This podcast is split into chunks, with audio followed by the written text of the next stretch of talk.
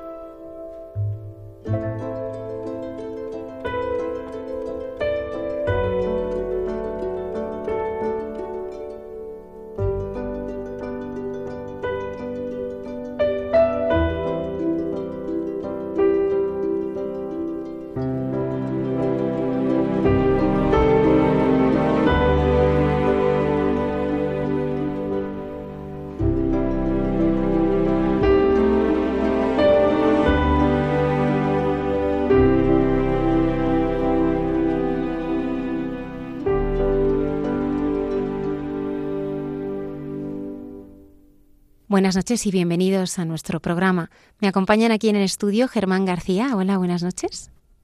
Muy buenas noches, Almudena. La hermana Carmen Pérez. Buenas noches. Y José Manuel Palomeque. Buenas noches.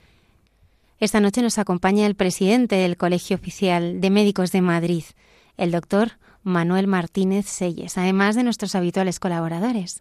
Un médico es el que le va a hacer la entrevista, el padre Javier Mairata. Pues será interesantísimo porque, no sé, yo la vivencia que tengo por Gregorio Marañón, el sentido que tiene de la persona es maravilloso. Y yo estoy segura que las preguntas que le irá haciendo el padre Javier, vamos a estar todos atentísimos. Él nos va a dar algunas claves para vivir la fe en la familia y en la vida pública. Claro, muy bonito. Y hablará seguro que del hombre y de la mujer, lo que tienen que hacer en ese puesto de lo que es el matrimonio, qué bien. Estarán con nosotros también Cayetana Jairi Johnson. Así, ah, que nos dijiste que iba a hablar sobre algo del Evangelio de esta semana, de los falsos profetas. Ha sido el Evangelio de esta semana, que nos lo hace coincidir, sí. El padre Alberto Rollo, que nos está preparando con santos jóvenes para la JMJ de Lisboa. José Manuel, ¿cómo pueden contactar nuestros oyentes con nosotros? Pues nada, ya saben que tienen una dirección de correo electrónico. Hay mucha gente buena, arroba radiomaria.es en el que recibiremos encantados todas sus comunicaciones y todo aquello que quieran contarnos.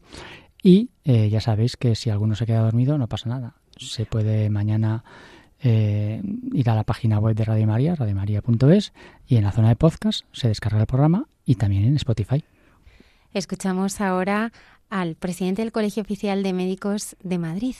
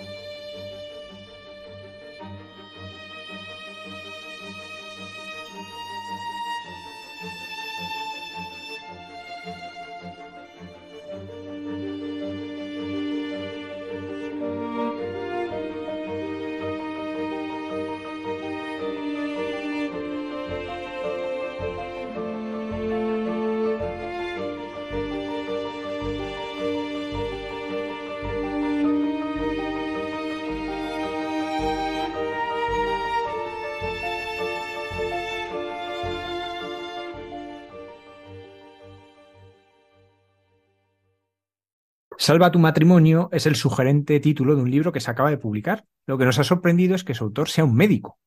Estos libros los esperamos de otras personas, pero de un médico.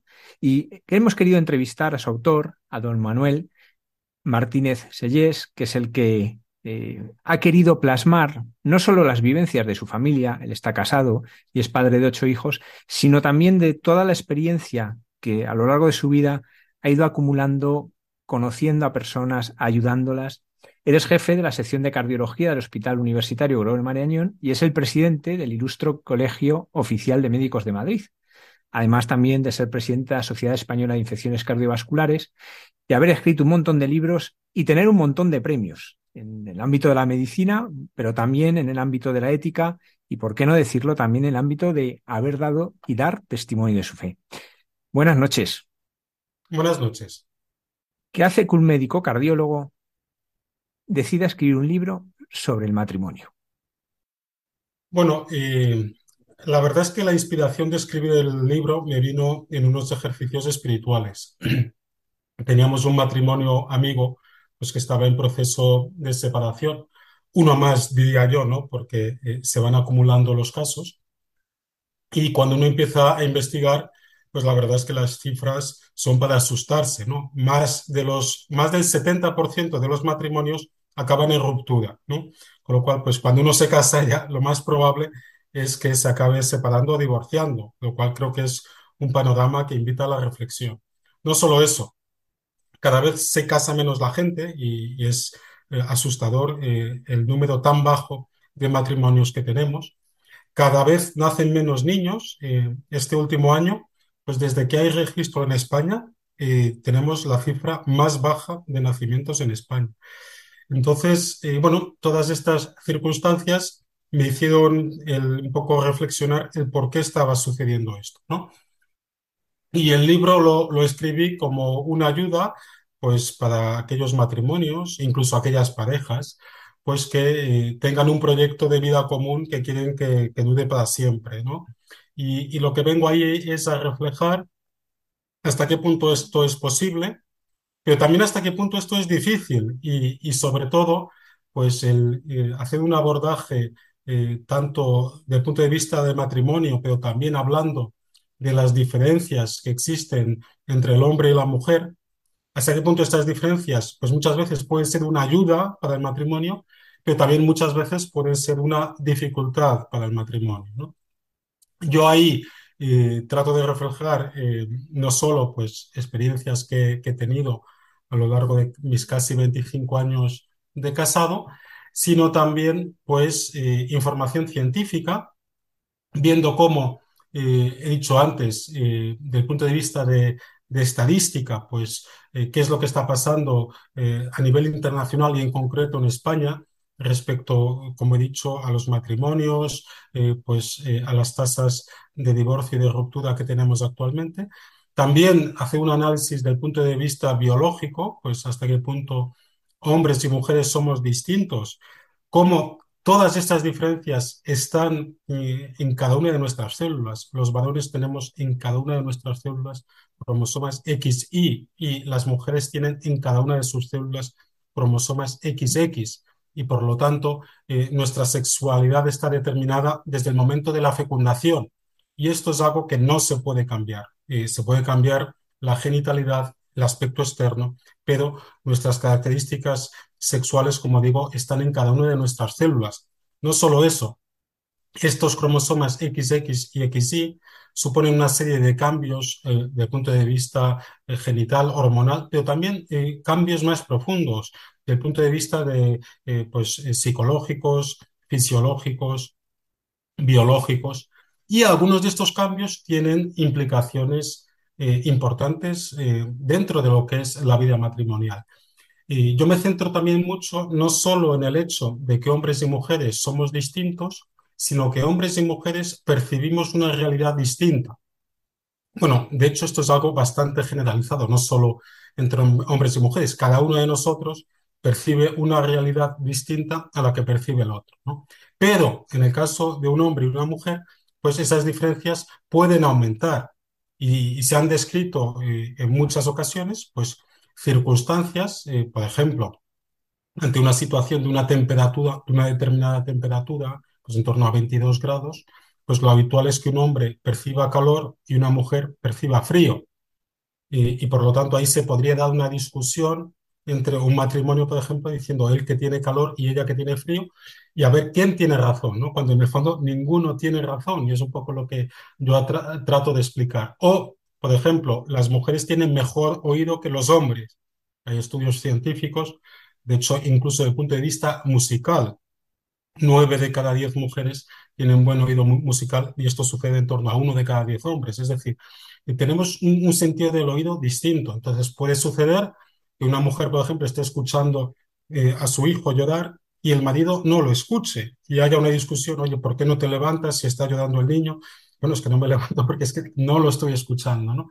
Eh, o bueno, que los hombres tenemos una visión más en túnel, las mujeres una visión más periférica y a veces pues puede suceder, yo qué sé, pues oye, ¿cómo no coges estos calcetines del suelo? Bueno, es que a lo mejor eh, uno de ellos no ha visto los calcetines en el, suelo, entonces no los puede coger. Entonces, ¿hasta qué punto esta realidad distinta que percibimos nos tiene que llevar a la humildad? Y, por lo tanto, pues eh, cuando se generen estas discusiones en el matrimonio, que claro, muchas veces pues uno se empeña en tener la razón, el entender que, que ninguno de los dos tiene por qué tener razón, probablemente la tengan los dos, porque eh, básicamente lo que está sucediendo es que uno percibe una cosa y el otro percibe la otra, pero bueno, que seamos humildes para dar la razón a, nuestra mujer, o en el caso de las mujeres, a sus maridos, y que esto, pues en el fondo, va a permitir que el matrimonio siga creciendo. Mientras que si nos empeñamos en tener siempre razón, cosa que lamentablemente sucede con frecuencia, vamos a entrar eh, en un bucle porque lógicamente al, al percibir realidades distintas, ambos eh, están pensando que tienen razón y, y uno pues eh, le cuesta el ver el punto de vista del otro, ¿no? Esto es, eh, el Papa Francisco muchas veces dice que, que, que, las palabras que más tenemos que decir que son, por favor, que, que, son gracias y que son perdón, ¿no? Y el perdón es particularmente difícil, porque claro, muchas veces nos empeñamos. Yo creo que, que, la mayoría de las veces que nos sentimos ofendidos en el matrimonio, la otra persona ni siquiera es consciente que haya hecho nada para ofendernos, ¿no? Pero bueno, nosotros a veces eh, estas cosas, pues que, que, el otro hace sin querer, y, y como digo, no es que haya hecho nada, al final es nuestra percepción de lo que ha hecho el otro, pues muchas veces no, no, nos cuesta disculparnos y, y, disculpar al otro, ¿no? Nos cuesta disculparnos porque no, no, no hemos sido conscientes de haber hecho nada y nos cuesta disculpar al otro porque muchas veces el otro no nos pide perdón porque tampoco es consciente de haber hecho nada. Entonces, en el libro yo doy algunas pautas, es un libro muy práctico y que está pensado para que se lea al mismo tiempo, hombre y mujer. Incluso mi recomendación, si es posible, es que eh, se compren dos libros para que se puedan leer al mismo tiempo. Y al final de cada capítulo, pues hay unos ejercicios que eh, permiten a, a, los matrimonios trabajar en estos aspectos. Estoy hablando de aspectos eh, en ocasiones muy prácticos, ¿no? por ejemplo, del uso del móvil, ¿no? Eh, cada vez más eh, yo veo que el, móvil puede ser uno de los principales enemigos del matrimonio, ¿no? El principal enemigo es el demonio, como que creo que todos sabemos, pero el móvil es, es, es un enemigo a veces considerable, ¿no? Y, y doy ahí, por ejemplo, alguna serie de pautas, pues de cómo silenciar el móvil, de cómo no meter el móvil en la habitación, o, bueno, en los casos más extremos, en los que ya hay una dependencia clara del móvil, pues incluso el cambiarse de móvil y tener un, móvil que no sea un móvil inteligente, uno de los que existía antes. En definitiva, lo que eh, trato es de dar pautas que, eh, en mi opinión, pueden ser útiles, y de hecho ya me ha escrito, eh, ya me han escrito matrimonios, pues que el otro día me escribieron un matrimonio de médicos, ¿no? como se mencionaba al principio, bueno, que, que, les había sido muy útil. Y, y son pautas que eh, yo creo que lo que intentan es eh, crecer eh, o ayudar a crecer en el matrimonio y mostrar cómo este proyecto de vida en común, con, con todas sus dificultades, pues es, es, algo precioso y, que es algo posible, ¿no? Y, y por lo tanto, aunque el, el, libro se llama Salva, su, Salva tu matrimonio y, y, puede parecer un poco que está escrito para matrimonios en dificultad, que, que también pero de cierta forma todos los matrimonios eh, tenemos dificultades diarias y eh, yo lo he escrito pensando eh, en dar algunas pautas que, que, pueden ayudar a los matrimonios, a todos, a seguir creciendo en este proyecto común. Doctor, nos hemos centrado mucho en el tema de las diferencias, que, que me gustaría hablar y detenerme, ¿no? Cómo gestionarla, sobre todo porque hoy hablar de diferencia ya es contracultural, ¿no? Eh, a veces eh, la palabra diferencia se ve como sospechosa y me, gustaría detenerme. Pero de un modo más general, ¿qué hace que hoy sea tan difícil a los matrimonios salir adelante? ¿Cuáles son, a su juicio, las cosas que hacen que hoy haya tantos fracasos matrimoniales y lo que decía, y tanta gente que no se atreve a dar el paso al matrimonio? Bueno, eh, creo que lamentablemente nuestra sociedad es una sociedad que cada vez más tiene temor a comprometerse, ¿no? Mi, eh, eh, o sea, yo lo veo con, cierta tristeza eh, de mi generación. La gran mayoría de mis compañeros nos casamos eh, en el momento de, hacer la residencia, ¿no? Cuando estamos haciendo nuestra especialidad, que viene a ser en torno a los 25 o 30 años, pues de mi generación, que tampoco, tampoco hace tanto tiempo, porque yo tengo edad 51, pues de mi generación era muy, muy habitual casarse durante los años de la residencia. Yo veo ahora con tristeza que de mis residentes, pues eh, muy pocos se casan, es, es, muy excepcional, ¿no? Hay, hay un miedo a, a, este compromiso, ¿no?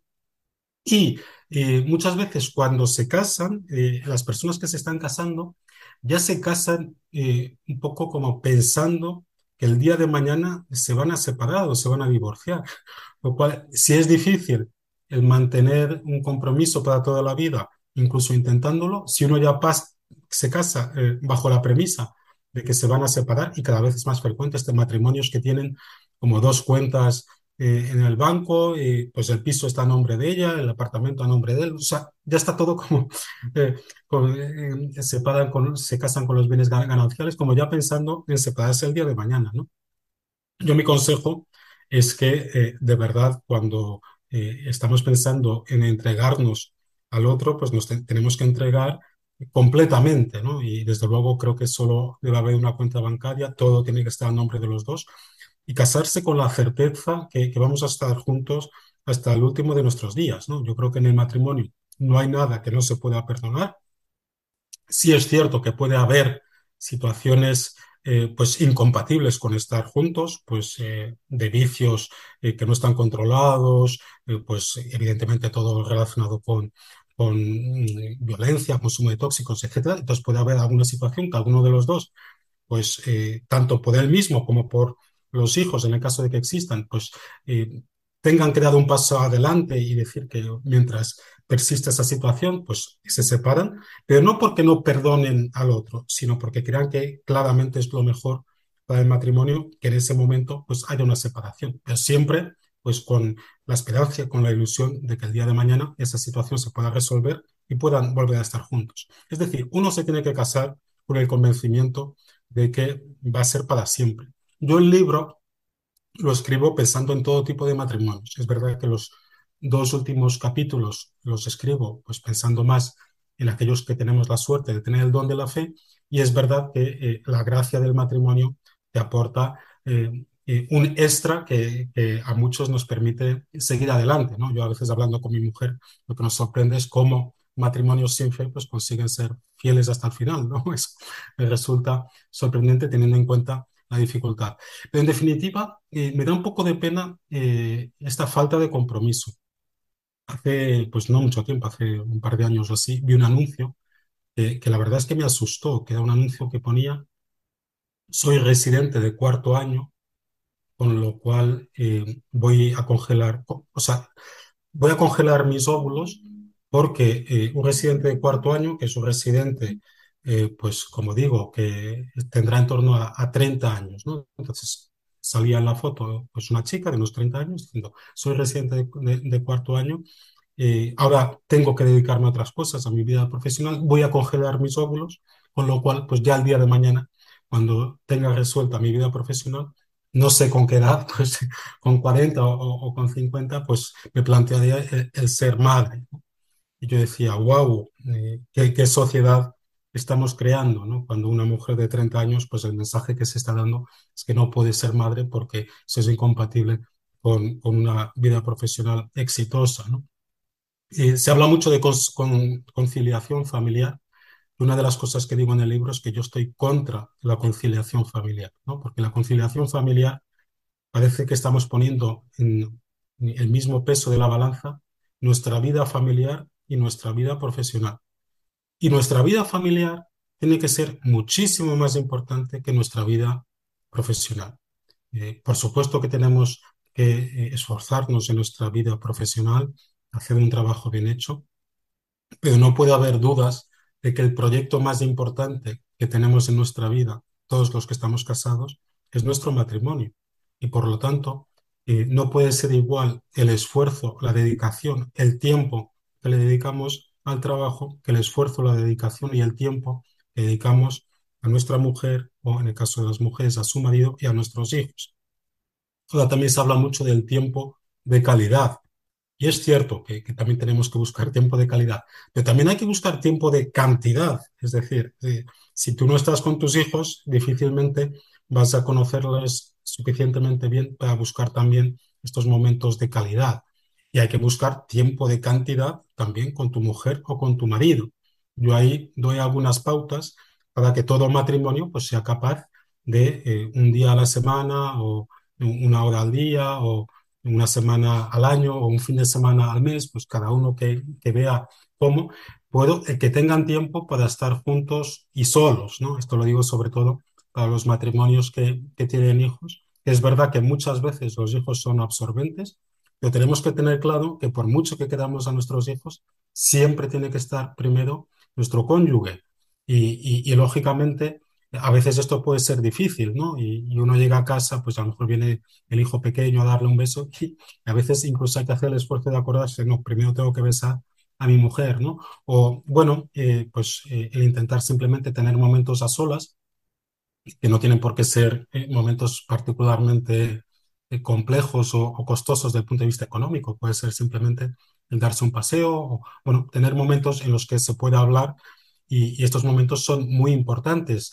Y, lamentablemente con el ajetreo tanto de, la vida profesional, porque hoy en día lo más frecuente es que ambos trabajen fuera de casa y además se une eh, el ajetreo de los niños en el caso de los matrimonios que tengan hijos, pues que estos momentos muchas veces no son fáciles de encontrar. Yo también escribo en el matrimonio que en todo matrimonio tiene que haber un idiota, ¿no? Un idiota que es, esto fue una inspiración que, que, me vino de una charla que le escuché a, a Monseñor Munilla, y quiero aprovechar para, para, agradecerle que le escribe uno de los epílogos del libro. ¿no? Yo estoy muy contento porque eh, lo que es el prólogo lo, lo, lo escribe Marian Rojas, que es, que es bueno, una escritora de, de, mucho éxito, pero además es una psiquiatra que yo creo que tiene una visión muy, muy buena de lo que es la antropología humana. ¿no? Y luego el epílogo, yo quería tener dos epílogos para tener la visión masculina y femenina, y tengo uno que lo escribe eh, el Monseñor Munilla y otro que lo escribe la profesora Matos Ferreira. ¿no? Pero bueno, eh, yo lo que eh, estaba comentando es que le escuché a Monseñor Munilla eh, decir en una charla que él cuando era pequeño pues empezó a sospechar porque sus padres siempre se estaban peleando poco por ver eh, quién se comía la, la tostada más quemada o, o, la fruta más pocha entonces, claro, él empezó a ver que aquello, pues que no era normal, ¿no? Entonces, efectivamente, en todo matrimonio tiene que haber al menos un idiota. Un idiota es alguien, pues, que está siempre dispuesto a ceder, a, quedarse con lo peor, a ver eh, eh, en la televisión, pues, a lo mejor eh, lo que no le apetece en ese momento, apuntarse a cualquier tipo de plan, siempre y cuando, pues, crea que sea sano para su familia. Y bueno, que está siempre dispuesto a ceder, ¿no? Y, ese capítulo lo acabo diciendo en todo matrimonio tiene que haber un idiota, pero que hay matrimonios que tienen mucha suerte que hay dos idiotas, ¿no? Entonces, esos matrimonios eh, yo creo que están condenados al éxito, ¿no? Porque siempre eh, es en el fondo una lucha eh, para ver cuál de los dos padres, en el caso de que tengan hijos, o, si el marido o la mujer, pues se entrega más, ¿no? Esto al final, pues hace que, que, esos matrimonios sean muy felices, porque hablo también de eso, los matrimonios tienen que ser alegres, felices, tiene que haber mucho humor, yo ahí he, tenido la experiencia eh, personal de situaciones muy, muy difíciles eh, que hemos tenido en nuestro matrimonio y cómo el humor no, nos ha sacado de ellas. eh, los matrimonios tenemos que ser alegres y, creo que también tenemos que intentar transmitir esta belleza del matrimonio a, a la sociedad. ¿no? Yo a veces voy a reuniones pues que está la gente hablando, pues, no, mi, mi, mi chico, mi chica, mi, pareja, pues yo siempre digo, oye, mi mujer y tal, o sea, yo, yo tengo orgullo de estar casado y de, de, tener a mis ocho hijos, ¿no? Y, creo que también los matrimonios tenemos, eh, de cierta forma, de hacer un apostolado de que es posible eh, estar unido para siempre con, con, otra persona y que esto es una fuente de felicidad, ¿no? Doctor, hablaba de las diferencias y, cómo aprender a gestionarlas desde la humildad, desde el reconocimiento, pero a mí me gustaría detenerme, apuntado algunas diferencias que son más fisiológicas, incluso alguna más psicológica, las diferencias espirituales, porque la fe, que es algo que tiene que unirnos siempre, hay en matrimonios que a veces se convierte en un punto de fricción, ¿Cómo entender esas diferencias en la forma de vivir la fe puede ayudar a que uno lo viva mejor y que se convierta en un más y nunca en un menos? No es fácil, no es fácil. Eh, yo tengo la, la gran suerte de, de, estar casado con mi mujer, que compartimos no solo la fe, sino que también compartimos el director espiritual, ¿no? Eso yo creo que no es, no es obligatorio, vamos, que conozco matrimonios uh, pues eh, muy exitosos y, y que probablemente puedan aportar más a la sociedad que el mío y que tienen directores espirituales distintos. No, pero yo creo que en nuestro caso sí nos ha ayudado mucho tener el mismo director espiritual y en decisiones difíciles que tuvimos, como cambiar a los niños de colegio, cuando empezó todo el tema de educación para la ciudadanía, pues yo creo que el hecho de tener el mismo director espiritual nos, nos ayudó mucho, ¿no? Eh, pero bueno, indudablemente que, que, es una suerte y, y que eso pues eh, uh, es un don el, el, que ambos tengamos fe. Y ahí, bueno, eh, ¿qué hacer si, si no es así, no? Bueno, lo primero, eh, pues la oración, ¿no? El rezar por la conversión del otro. Yo creo que también, pues, eh, es muy sano y, muy bueno que, que, nuestro esposo o nuestra esposa perciba cómo vivimos eh, nuestra fe de forma plena, ¿no? Y cómo eso nos hace felices. Y eso también, eh, aunque sea un apostolado más eh, callado, pues, pues puede ser al final efectivo. Y luego también con mucha humildad. es verdad que los matrimonios, cuando uno de los dos no tiene fe o, o tiene otra creencia, yo creo que son estos matrimonios mixtos, eh, pues eh, necesitan un, un, esfuerzo extra, ¿no? Pero bueno, eh, no, no, son matrimonios imposibles, ¿no? Y ahí hay, lógicamente, yo creo que lo primero, el, siempre desde, por supuesto, la humildad y, la necesidad que tenemos los cristianos de, comprometernos a educar a nuestros hijos en la fe, pues hay, hay mucho magisterio de la Iglesia pues, que habla de, cómo eh, ser capaces de, conciliar este amor humano con eh, el hecho que, puede ser difícil de, de, no compartir una misma visión espiritual. ¿no? Entonces, bueno, eh, yo simple, vamos, que sí conozco, sí conozco varios casos, casos de matrimonios exitosos que viven esto y yo, yo, yo sí creo que el, católico comprometido lo vive como un dolor, pero bueno, eh, a lo mejor me equivoco, ¿no? También eh, lo puede vivir como una oportunidad de, de, que al final pues, se convierta él o se convierta ella, ¿no? Y, y ahí, bueno, eh, yo creo que eh, lógicamente la oración también puede ayudar mucho y yo sí le digo siempre a mis hijos que durante el noviazgo hay que hablar de las cosas importantes. Y esta, desde luego, es una de ellas, ¿no? No quiero decir que, no se pueda uno casar con alguien que no tenga fe o, que tenga una creencia distinta, pero bueno, es una de las cosas que hay que hablar durante el noviazgo. Oye, eh, pues, eh, ¿qué va a pasar? Pues, eh, ¿qué, ¿qué, idea tienes tú de la vida respecto a tener o no hijos, eh, a la educación de los hijos, así vamos a bautizarlos? Es decir, yo creo que esto eh, hay que hablarlo durante el noviazgo, ¿no? Y luego, pues bueno, probablemente también sea un tipo de, matrimonio en el que el de ellos dos, que es cristiano, pues necesite a lo mejor un acompañamiento especial a, a la de tomar decisiones, etcétera, ¿no? Pero bueno, mm, desde luego que, con mucha paz y, siempre mm, pensando en lo que es lo mejor para el matrimonio.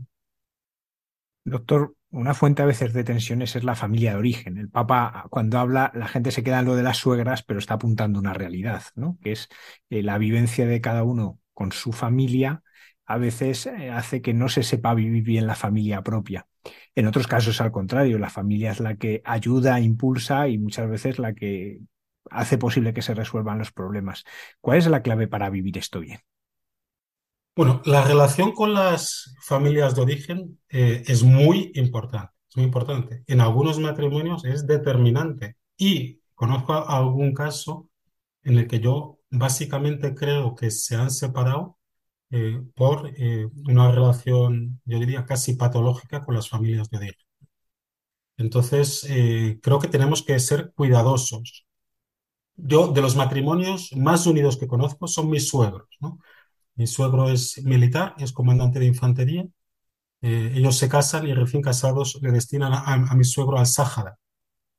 Con lo cual, claro, sus primeros años de casados fueron en el aislamiento más profundo de las familias de origen, ¿no? Y, bueno, yo creo que esto tiene mucho que ver con la unión que ellos tienen, que es tan, tan bonita.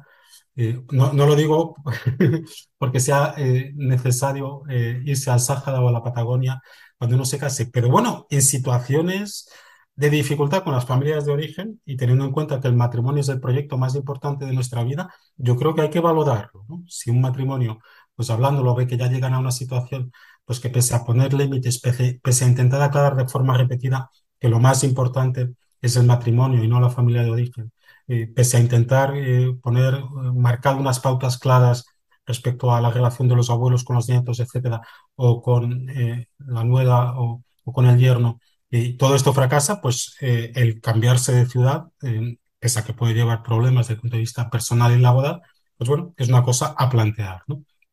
Y yo lo que creo es que es muy importante que siempre quede claro que lo primero para el marido es su mujer y lo primero para la mujer es el marido. Y que no haya ningún tipo de duda y por lo tanto si hay una discusión con, con las familias de origen, ahí siempre lo suyo es que entre el, que comparte los, los, lazos de sangre a defender al otro, ¿no? Incluso contra su criterio. Pero claro, ya hemos dicho que nos, nos casamos y, y, nos entregamos eh, de forma completa, con lo cual si mis padres están discutiendo con mi mujer y yo creo que mis padres tienen razón, tengo que entrar yo en esa discusión para defender a mi, mi mujer. Otra cosa es que luego en la soledad, con tranquilidad, pues hable con mi mujer, etcétera, ¿no? Pero siempre tiene que quedar claro que va a estar siempre primero mi mujer. Y esto eh, muchas veces no es sencillo. Y luego creo que también tenemos que tener sentido común. Es decir, si sabemos que hay temas particularmente conflictivos o delicados, eh, pues que nos pueden llevar a discutir con nuestros suegros, con nuestros cuñados, eh, con los primos, tíos, etcétera, hombre, pues intentar evitar esos temas, ¿no? Saber también que hay momentos que son particularmente difíciles, como es el nacimiento de un hijo, yo en concreto eso lo viví, ¿no? Pues es verdad que cuando nace un hijo, pues muchas veces eh, ambas familias de origen, pues bueno, y quieren aconsejar, etcétera, se, producen muchas veces problemas. Y no solo en el nacimiento de los hijos, vacaciones, si nos vamos de vacaciones con las familias de origen, pueden ser momentos que también sean conflictivos, reuniones familiares, ¿no? son, son, muy famosos estos anuncios eh, de Navidad, etcétera, donde están ahí todos peleados eh, en las cenas de Navidad. Y bueno, y probablemente preparar también esos momentos, ¿no? Y incluso, pues antes de que se produzcan, pues tener un diálogo en el matrimonio, oye, vamos a intentar hacer esto, esto, y pues no, si tu madre dice esto, pues eh, dejar claro que en el tema de la educación de los niños preferimos decir nosotros, mejor díselo tú para que no vea que es algo mío. Este tipo de cosas, ¿no? Y si conseguimos hacer esto, no solo tendremos mejor relación eh, con, con, nuestra mujer, con nuestro marido, en el caso de las mujeres, y con nuestros hijos, sino también al final mejoramos la relación con las familias de origen. Esto es algo que es paradójico, que muchas veces, tanto con las familias de origen, pero también con los hijos, lo que mejor podemos hacer para mejorar la relación con ellos y también con nuestros hijos es querer mucho a nuestra mujer, en el caso de las mujeres a sus maridos. ¿Por qué? Porque para un niño, el que vea que el amor de sus padres está por encima del amor que los padres les tienen a ellos, es algo que también es beneficioso y les da mucha seguridad. De hecho, un niño que ve que sus padres se quieren, pues eh, va a tener un crecimiento en un ambiente sano, equilibrado, pues que le transmite seguridad. Y, a veces yo, he tenido, eh, a veces alguna amiga me ha dicho, mira, es que yo quiero, la verdad es que eh, siendo sincera, pues quiero más a mis hijos que a mi marido, ¿no? Entonces yo le digo, mira, pero, pero, pero si de verdad quieres más a tus hijos que a tu marido, lo primero, no lo muestres y dos, intenta querer más a tu marido, porque si quieres más a tus hijos, deberías querer más a tu marido porque eso es lo mejor para ellos. Entonces, entiendo que es algo paradójico y, y a veces cuando uno lo explica, pues eh, puede costar entenderlo, pero que tanto con los hijos como con las familias de origen, lo que tenemos es siempre que mostrar que lo primero es nuestra mujer, o en el caso de las mujeres, su marido. Doctor, es paradójico que vivimos una sociedad que cuida mucho el aspecto de la salud física. El otro día me contaban de una serie que en los primeros cinco minutos asesinan a 20 personas, pero lo que ponía al principio era eh, precaución, incluye escenas de tabaco. ¿no? Entonces tenemos ese escenario, eh, podríamos hablar de, de, en su ramo más de la cardiología, de cuántos consejos todos los días leemos en las noticias, y sin embargo, eh, con este aspecto de la vida familiar lo que hace es fomentar las cosas que la destruyen. Y aparte de lo que usted pueda decir, me llama la atención el tema de la fidelidad, cómo llevamos unos años en que constantemente se va socavando esta cuestión de, vivir la fidelidad. Por ejemplo, antes mencionaba un anuncio, pues por mencionar otro, el de una conocida entidad bancaria que para decir que no pasa nada por cambiarte de banco, decía pues que no es infidelidad mirar a otro, que no es infidelidad fantasear con otra, ¿no? Eh, ¿Por qué esta sociedad que tanto hace por la salud, sin embargo, no protege en absoluto la familia? Efectivamente es, un misterio, porque incluso desde el punto de vista eh, puramente epidemiológico, sanitario, eh, hay varios estudios que muestran cómo eh, el tener una vida familiar equilibrada es también beneficioso desde el punto de vista de la salud. no quiero hablar contra las campañas para evitar el tabaco porque creo que son muy necesarias, pero sí llama la atención que a veces pues eh, el mensaje que se está dando tanto de los medios de comunicación y bueno de las películas, de las series, etcétera, es que un poco el, el que es eh, el que triunfa en la vida y, el que es eh, yo diría feliz, al menos desde el punto de vista superficial, eh, es aquel que, que, no está casado y el que tiene una vida familiar, eh, yo diría que deseable desde, de mi punto de vista, pues se muestra como un frustrado, eh, alguien que es infeliz y que eh, en el fondo no tiene ningún éxito eh, ni siquiera a nivel familiar ni profesional. Y, yo creo que me hace una reflexión, ¿no? El por qué nos estamos empeñando en mostrar esto, ¿no? ¿Por qué la sociedad se empeña en mostrar esto? Puede haber algún tema relacionado con el consumo, porque es verdad que muchas veces el tener una sociedad consumista, pues a una sociedad consumista eh, puede, puede resultarle eh, a lo mejor poco atractivo eh, una, un matrimonio con una vida familiar y con una fidelidad para siempre que probablemente lleve a un menor consumo, ¿no?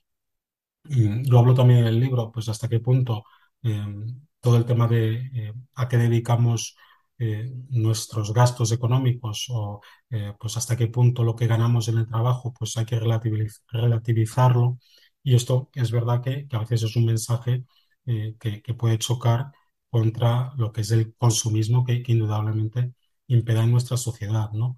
Yo lo que creo es que al final los valores que estamos transmitiendo dentro de la familia son valores que benefician mucho a toda la sociedad, ¿no? Pues lo que es la, solidaridad, eh, pues la amistad, la unión, el compromiso. Yo creo que son valores que al final pues eh, ayudan eh, a, cada individuo a triunfar no solo en, la vida familiar que va a tener mañana, y eso también hay estudios que muestran que los hijos de matrimonios que, que han sido fieles pues también tienen eh, unas tasas de, de, fidelidad más elevadas, sino también pues eh, a triunfar desde el punto de vista personal, ¿no?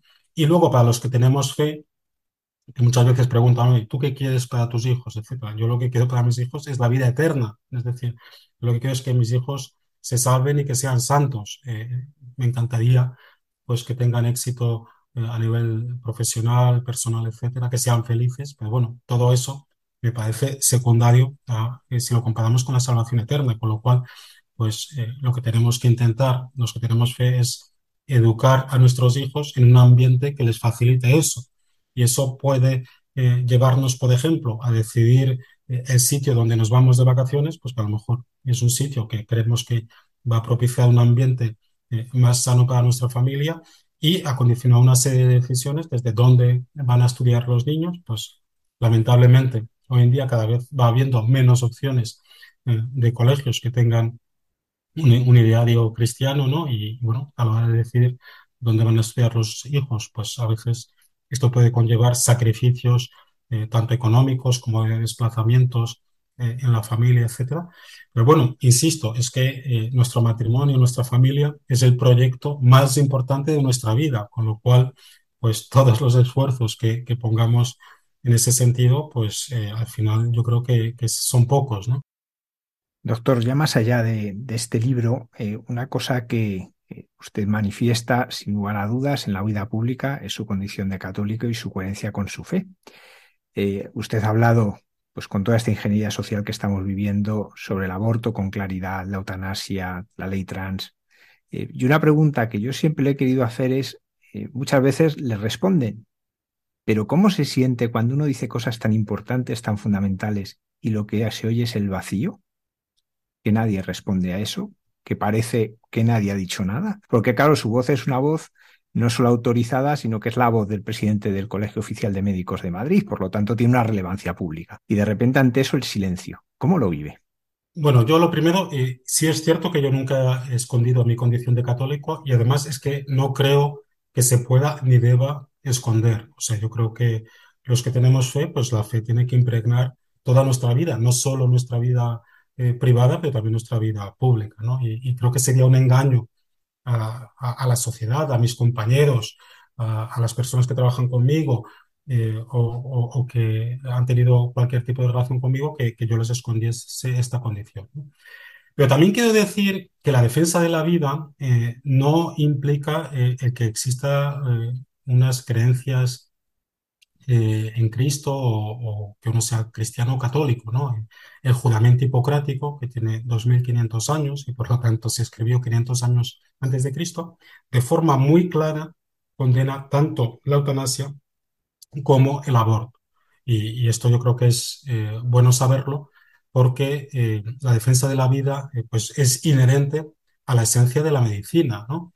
De hecho, la declaración de la Asociación Médica Mundial de hace menos de un mes es muy tajante condenando la eutanasia y, por lo tanto, eh, nuevamente, insistir que el correcto, el correcto ejercicio de la medicina pues tiene que conllevar la defensa de la vida. También la eutanasia se condena en el eh, Código Deontológico Médico Español, que acaba, acabamos de ver y hemos decidido que, ese artículo siga exactamente como está, que es un artículo muy categórico condenando la eutanasia.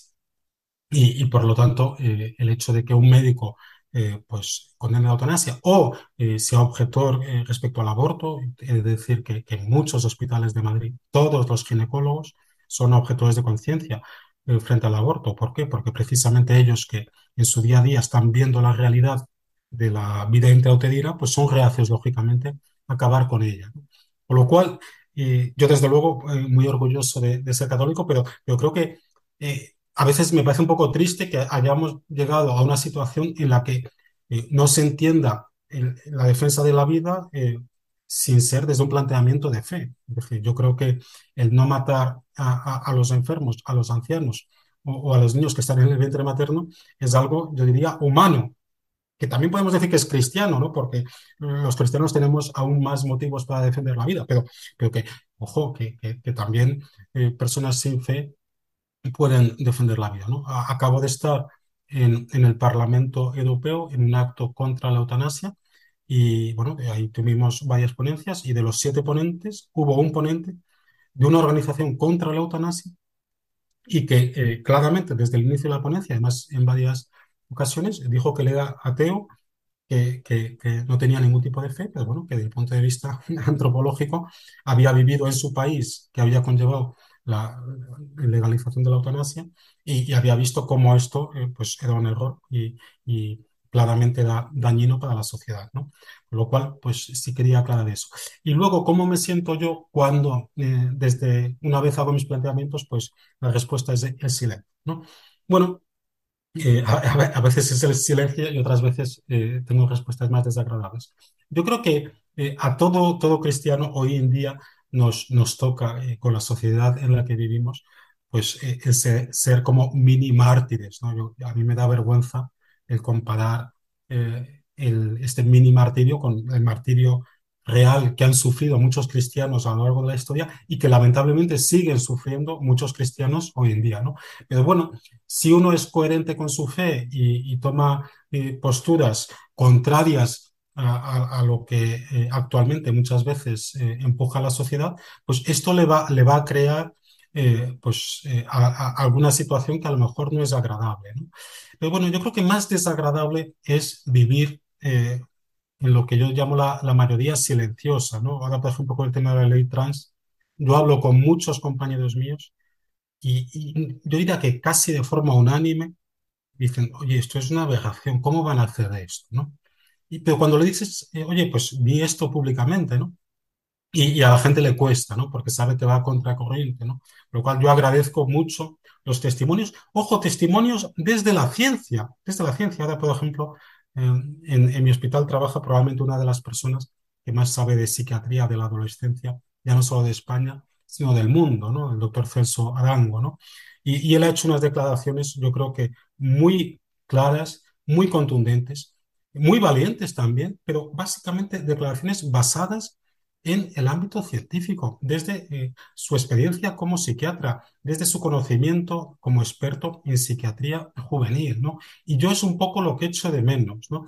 Eh, yo estoy convencido que muchos de los planteamientos que se están haciendo actualmente en España, mayoritariamente la sociedad todavía está contra ellos. Todavía, digo todavía porque hay un intento claro de cambiar esto, ¿no?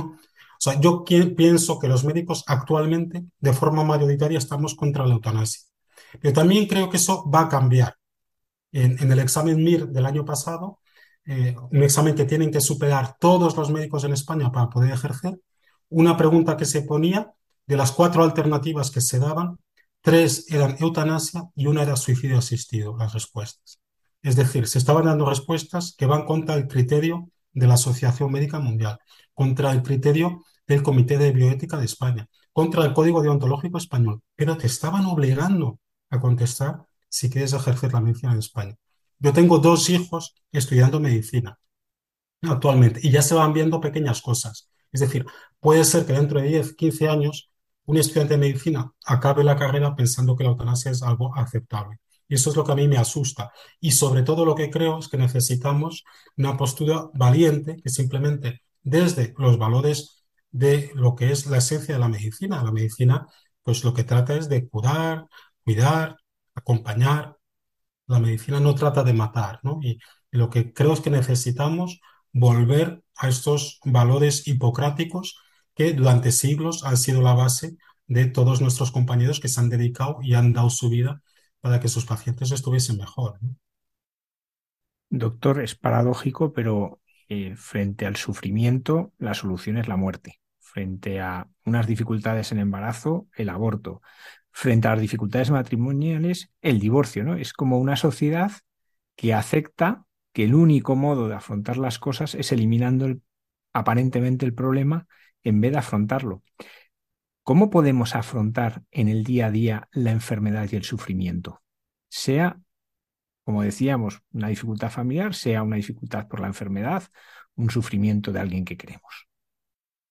Bueno, yo lo primero, eh, estoy totalmente de acuerdo que eh, es triste, pero la sociedad, eh, a veces el planteamiento que se está haciendo es, en vez de acabar con el sufrimiento, es acabar con el que sufre, ¿no? En vez de dar ayudas a una mujer que está embarazada, pues lo que le ayudamos es abortar. Es curioso que una mujer que decide abortar, pues el aborto tiene un coste.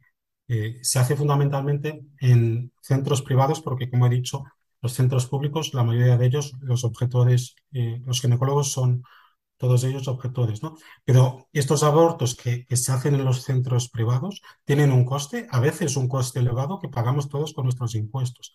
Pero si una mujer decide seguir adelante con su embarazo, no se le da ese coste equivalente, ¿no? Entonces, me parece paradójico cómo efectivamente, en vez de acabar con el sufrimiento en el caso de la eutanasia estamos acabando con el que sufre y en vez de ayudar a una mujer embarazada, lo que estamos es ayudando a que acabe con la vida de su hijo. ¿no? En el caso de eh, qué podemos hacer ante el sufrimiento, yo diría, uno, eh, intentar paliar el sufrimiento. Hoy en día tenemos la posibilidad de paliar el sufrimiento, no solo el sufrimiento físico, tenemos fármacos y dispositivos para controlar el dolor, las náuseas, los vómitos, el picor, eh, la falta de aire, etcétera, pero también, y esto lo incluye la Organización Mundial de la Salud en su eh, definición de cuidados paliativos, también paliar el sufrimiento psicosocial e incluso el sufrimiento espiritual. Por lo tanto, iniciativas como eh, las que se hicieron en la comunidad valenciana de quitar a los capellanes de los hospitales, etcétera, no tienen ningún sentido. ¿no? Nosotros tenemos que paliar el sufrimiento. Ahora bien, también tenemos que saber que el dolor y el sufrimiento, que lógicamente pues, eh, conllevan un daño, también tienen un aspecto positivo. Eh, es cierto que eso desde el punto de vista humano no es fácil entenderlo, aunque también el dolor y el sufrimiento eh, nos, mm, permiten crecer como personas. Yo, he tenido ahora el caso de muchos compañeros que después de haber pasado una infección grave por COVID, con mucho dolor, con mucho sufrimiento, algunos de ellos pues muchos días ingresados en unidades de cuidados intensivos, pues que me cuentan ¿no? que, que, esta experiencia de sufrimiento les ha hecho ser mejores personas. Alguno me ha dicho incluso, y yo lo he, lo he, visto, ¿no? ser mejores médicos, ¿no? porque es una experiencia que les ha permitido crecer. ¿no? Y luego, los que tenemos el don de la fe, el dolor y el sufrimiento, y en particular el dolor y el sufrimiento al final de la vida, tienen un efecto corredentor, con lo cual, pues, el hecho de que eh, uno ofrezca ese dolor y ese sufrimiento, pues, eh, solo el día de mañana, cuando estemos en el cielo, si estamos, pues seremos conscientes de, todo lo que conseguimos al ofrecer nuestros dolores y sufrimientos, ¿no? Yo he tenido el caso de alguna paciente que, me ha pedido eh, limitar el uso de analgésicos porque quería ofrecer sus dolores, ¿no? Evidentemente que, esto no nos debe esperar, no, no, no, nos debe llevar a esperar comportamientos heroicos por parte de nadie, pero bueno, yo creo que es algo que debemos saber, ¿no? ¿No? Es verdad que estamos en una sociedad pues que eh, el dolor, el sufrimiento, la muerte incluso son, son tabús de los que nadie habla, pero hombre, también el dolor y el sufrimiento pues eh, pueden producir un crecimiento humano y desde luego tiene un valor espiritual inmenso y, la muerte es la puerta que tenemos para entrar en el cielo.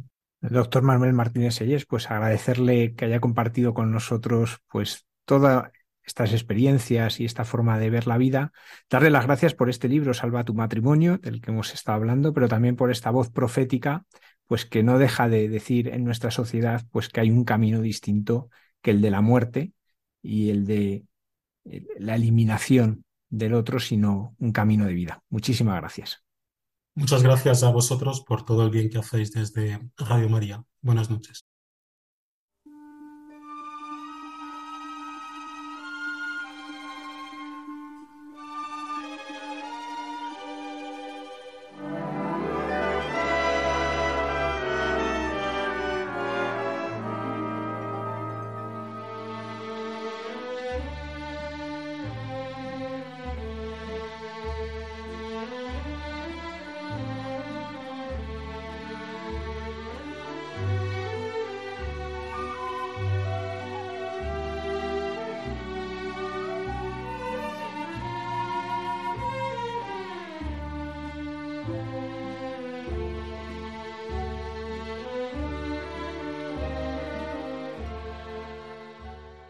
Testimonios de encuentro y amistad con el Señor que se convierten en una luz de esperanza en la noche.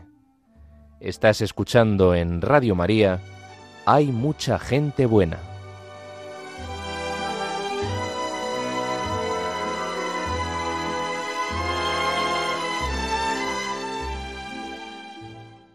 Nos esperábamos esto del doctor Manuel Martínez Sellés, no yo sí que me lo esperaba y me ha hecho recordar mucho a Gregorio Marañón en su libro Vocación y Ética, porque verdaderamente mm, la vocación de médico es un sentir a la persona y entonces el doctor Martínez ha cogido maravillosamente la persona, el hombre y la mujer la vida de familia, es maravilloso.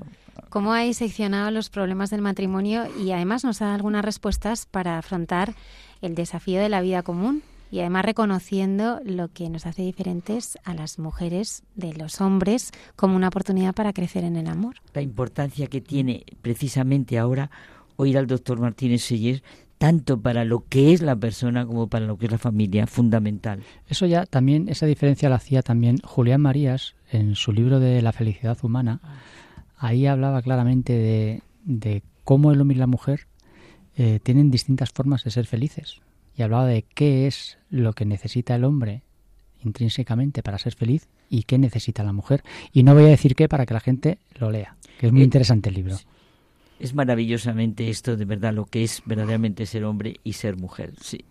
Dios nos creó así. Escuchamos ahora al padre Miguel Márquez, superior general de los Carmelitas Descalzos, en su sección Dios nos hace guiños.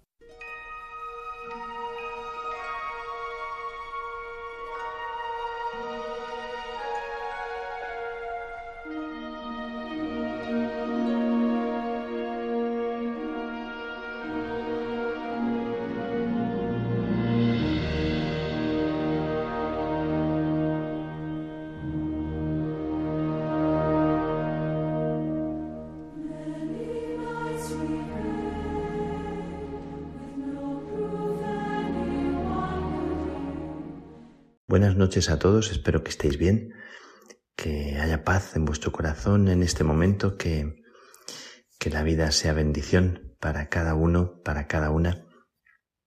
Quiero compartiros algo que me ha impactado mucho esta semana, que me ha mm, tocado, que me ha llegado profundamente. No soy nada original porque está en todas las redes sociales. Eh, bueno, a lo mejor exagero, pero está en, en muchas redes de iglesia en WhatsApps, en Facebook, en el Carmelo, por supuesto, en el Carmelo calzado, por así decir, aunque es el Carmelo.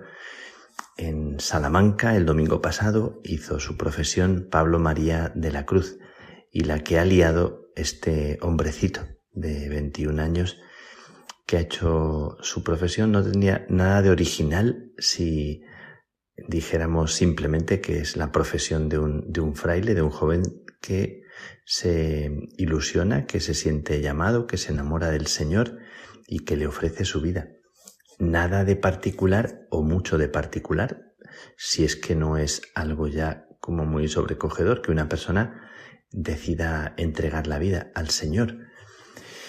Pero lo peculiar, lo, lo único, lo impactante es que, es que Pablo eh, ha hecho su profesión in articolo mortis, eh, la ha hecho con un permiso especial, eh, la ha hecho en manos de sus superiores y rodeado de tanta gente. Y el testimonio de Pablo con, bueno, con la cara así tan inocente, tan como de, de alguien sencillo, sin pelo, eh, lleva como seis años o, más tiempo con, con el tratamiento del cáncer, un cáncer especial que los médicos han dicho que durará unos meses. No os cuento nada que no sepáis. Quiero mm, hacerme eco y voz de lo que me han transmitido acerca de Pablo María y del impacto que produce el hecho de que una persona que sabe que, que va a morir en unos meses eh, pues no le tenga miedo como a la muerte. Y de hecho la canción que le cantan en, en la ronda, que también está en los medios, es una canción que, que dice eso, que no tengo miedo a la libertad, ¿verdad? No, no le tengo miedo a la libertad y, y no tengo miedo, eh, Señor de la vida, me quiero entregar. Pero claro, esa canción eh, cantada a un jovencito que la escucha desde un balcón, pues eh, que hace su, su profesión sabiendo que le queda poco tiempo de vida, es que nos impacta mucho porque nos enfrenta con el sentido de la vida y con el sentido que tiene para una persona así hacer su profesión y, saber que, que entrega su vida al Señor con los meses, las semanas o los días que, que le queden. Y el testimonio que os quiero transmitir, os quiero dejar eh, en el corazón puesto, porque a mí me alimenta mucho y me, me sobrecoge y además me enciende mucho y me, y me despierta. En la entrevista que le hacen, que también no tiene desperdicio, es una entrevista, eh, una de las entrevistas seguramente, muy, muy sencilla porque él responde con mucha naturalidad y con mucha sencillez en un breve momento, ¿no? Nada de, de hacer un discurso grandilocuente, es un discurso muy, muy sencillo. Lo que quería comunicaros, dice Pablo, es lo increíblemente bonita que es la muerte en Cristo, que es algo que no da miedo, que es alucinante, que es un tabú que hay que romper. A mí me han dicho que me quedan meses y me parece mucho tiempo de las ganas que tengo de encontrarme con el Padre, de encontrarme con Él. Bueno, eh, impacta mucho escuchar esto, que parece que es mucho tiempo, que le digan que le quedan solo unos meses. Bueno, parece como, como algo que te, te extraña y te sorprende, ¿no? Que una persona esté así, con esa alegría cuando uno o tanta gente estaría como en un lamento, en un llanto y le comento a Desi, a mi amigo Desi, el eh, provincial, eh, que ha sido formador en Salamanca, hemos sido formadores los dos en Salamanca muchos años y hemos compartido, ¿no? Entre los carmelitas de la antigua observancia y nosotros, carmelitas descalzos. Eh, y hemos compartido cosas muy, muy bonitas y también con los formandos que acompañábamos y, y eh, estábamos ahí con ellos al pie del cañón. Y ahora le he mandado, le he transmitido mi felicitación a Pablo y él me mandó un mensaje que le he pedido permiso para poder leeros, porque no tiene desperdicio tampoco. Hola Miguel, buenos días, gracias. Se lo pasaré a Pablo de tu parte. Como bien dices, este muchacho es una bendición. Ya se veía venir todo esto. El testimonio de su vida da a todos mucha alegría y transmite una paz inmensa. Es un chaval normalísimo, con un sentido del humor maravilloso y lo más grande, una vida interior tan profunda. Te contaría mil historias. Ayer le contaba a su madre, le cantaba a su madre la canción de Pedro Capó, la fiesta. Cuando me vaya, que no me lloren, compren vino, no quiero flores. Si me voy a morir solamente una vez, yo me merezco una fiesta. La gente buena no se entierra, se siembra. Qué bonito lo de la canción que que le canta él a su madre. La gente buena no se entierra, se siembra. Quiero que su funeral tenga tres partes. Quiere que su funeral tenga tres partes. Eucaristía, primero. Segundo, un rato de adoración al Santísimo. Tercero, una fiesta con cantos de alabanza. Vamos a ver cómo lo organizamos. Dice, dice Desi ahora está recibiendo eh, antes de que los mórficos lo dejen fuera de combate a jóvenes, uno detrás de otro, compañeros de la facultad, hablándoles del amor de Dios y que este cáncer le quita la salud, pero no la vida. Fijaos qué bonito. Le quita la salud, pero no la vida. Los tiene a todos alucinados y él tan contento. En la fórmula de la profesión escribió por detrás, por el sufrimiento en la enfermedad me encontré con Dios y por la muerte, la enfermedad, me iré con Él. Y por ello le doy gracias. El otro día presencié una conversación con un amigo suyo y le decía, mi vida es más fecunda si muero y podré evangelizar más, como San Pablo, si muero que si recupero la salud. Así que no recéis para que recupere la salud, sino para que mi fe sea firme y no dude nunca del amor de Dios. Qué alegría poder sufrir con Cristo. Me he dado cuenta que la única quimioterapia que da vida es la Eucaristía. Y añade también de sí, su vida la ofrece primero por la conversión de los jóvenes, para que los jóvenes conozcan el amor de Dios a través de Jesús Eucaristía. Segundo, forofo de la unidad, por la unidad de la Iglesia, para que todos los movimientos, grupos, itinerarios, órdenes religiosas sean uno y no se rompa la belleza del cuerpo de Cristo a través de las divisiones. Y tercero, ofrece su vida para que se nos quite a todos el miedo a la muerte. En fin, no te suelto más rollo, dice Desi, pero realmente ningún rollo. Es una auténtica maravilla este WhatsApp. Ojalá tuviéramos más WhatsApps de este tipo.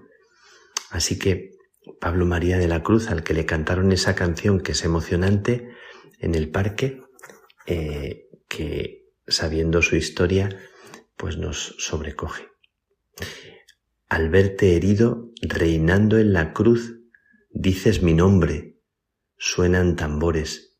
Al escucharte, oigo las voces de aquellos hombres que tienen hambre. No tengo miedo a la libertad. No tengo miedo, Señor de la vida. Me quiero entregar. Toma mis manos, mi voz y mi andar, y yo alzaré alto la cruz derramada de amor, para que sea bandera de la juventud. Tu triunfo santo que junto a mi canto se harán fuerte luz, para que vean tu rostro, Jesús hombres con sed, hombres valientes que quieran seguir tu caminar. Santa María, me acojo a tu amor, pido tu fuego que arde de ruegos hoy por tus hijos. Virgen María, Rosa del cielo, oye mi canto. No tengo miedo de la libertad. No tengo miedo, Señor de la vida. Me quiero entregar. Toma mis manos, mi voz, mi andar.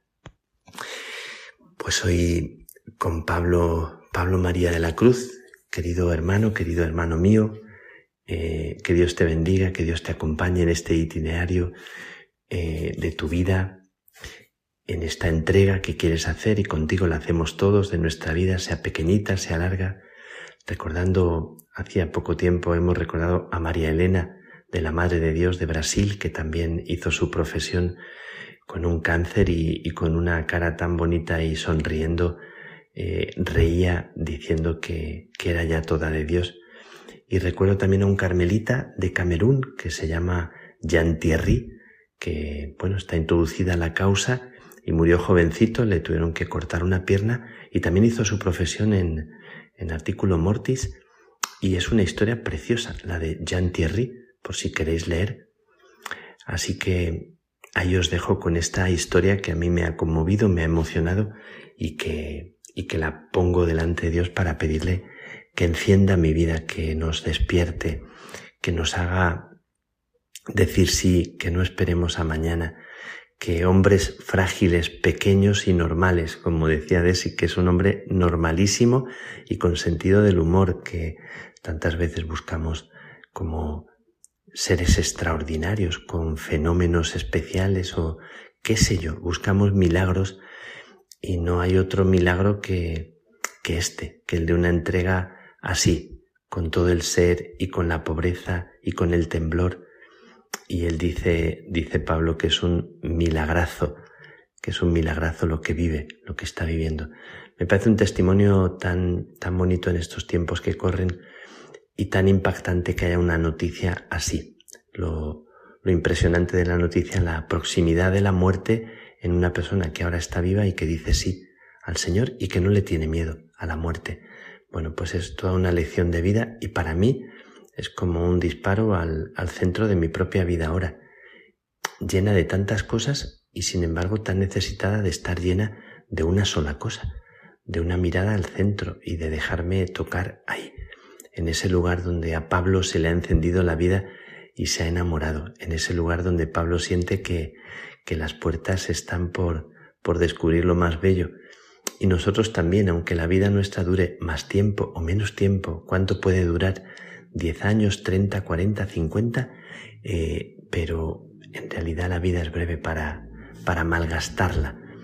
Y, y nunca es tarde ni es pronto para, para descubrir al Señor. Dice también Pablo que, que es el momento adecuado y oportuno eh, para entregarse y para descubrir al Señor y para preguntarle si estás ahí, pues ayúdame a descubrirte, como decía Carlos de Foucault y también lo dice Pablo, a los jóvenes se lo está diciendo. Bueno, qué miedo hay a, a decirle, descúbreme tu rostro y haz que yo te conozca. Bueno, no, no sigo que ya es suficiente y, y Pablo, gracias por tu testimonio y por lo que Dios ha hecho en ti. Te enviamos un abrazo, un cariño especial y también esta bendición para ti y para los que la, la reciben en este momento. Que la paz, que la gracia, que el buen humor de Dios y la bendición de Dios, Padre, Hijo y Espíritu Santo, desciendan sobre ti, desciendan sobre vosotros y os acompañen siempre, todos los días.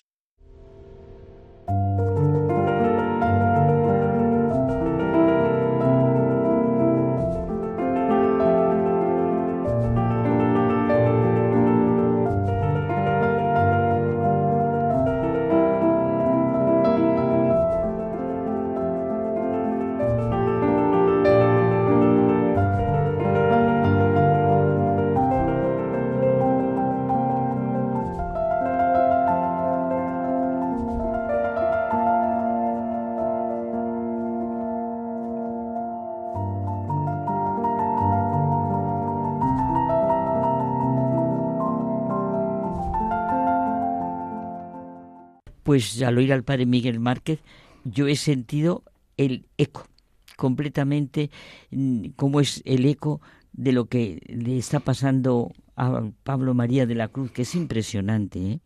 21 años y que se sienta llamado en artículo mortis. Es precioso, sí que se ha comentado muchísimo. Y cómo él siente la muerte en Cristo. Sentir así, ¿qué sentido nos da a todos de lo que es la muerte, de lo que es el sufrimiento? A mí lo que me llama la atención es cómo, cómo eh, nos quiere decir ¿no? Eh, el conjunto de, lo que hemos escuchado, cómo el Señor eh, nos llama en cualquier momento y en cualquier situación. No solo en el éxito, ni tampoco no solo en la debilidad, sino en cada momento de cada uno, el Señor nos llama y simplemente hay que estar abiertos a su presencia. Es lo que a mí me ha parecido. Y cuando Él dice que por el sufrimiento me encontré con Él y por la muerte iré con Él, es una maravilla. No dar nunca, nunca del amor de Dios. Y también te impresiona cuando dice, no tener miedo de la libertad. Sí, a mí, de verdad, me impresiona la muerte, mejor dicho, tal, bueno, tal, la vida y la muerte, tal como lo ha planteado Pablo María de la Cruz, que te doy las gracias con mi edad, porque qué misterio es la vida y la muerte a los 18, 16, 20, 21, 80, qué misterio es la vida y la muerte. El padre Alberto Rollo nos está preparando en su sección Santos de andar por casa explicándonos la vida de algunos de los santos más jóvenes.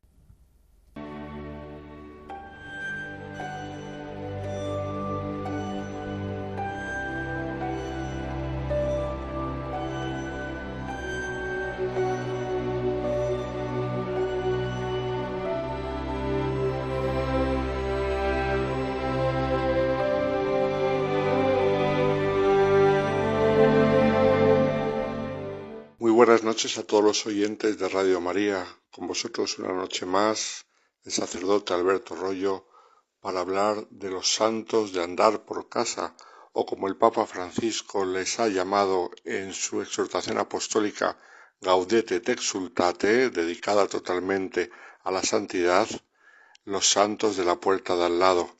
Viene a ser la misma expresión, significa esos santos que nos rodean, de vida sencilla, de vida muy parecida a la nuestra, de vida que nosotros podemos imitar perfectamente, pero que son santos auténticos, santos de altar, en proceso de canonización o ya llegados a la beatificación o incluso llegados a la canonización, que es el último paso del proceso.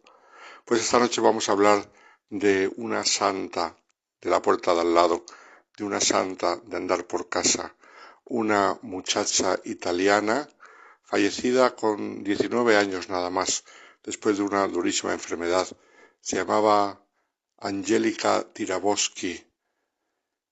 Era de Pontirolo Nuevo en la provincia de Bérgamo y diócesis de Milán, y es un ejemplo muy hermoso de santidad, porque era una chica muy normal, sin duda apreciada y conocida por su sencillez, por su profundidad, su dulzura, pero que conoció muy pronto el significado de la cruz, que se le apareció, como hemos dicho, a través de una enfermedad, la cruz del Señor que ella aceptó, acogió y llegó fino al final, con muchas pruebas y mucho sufrimiento.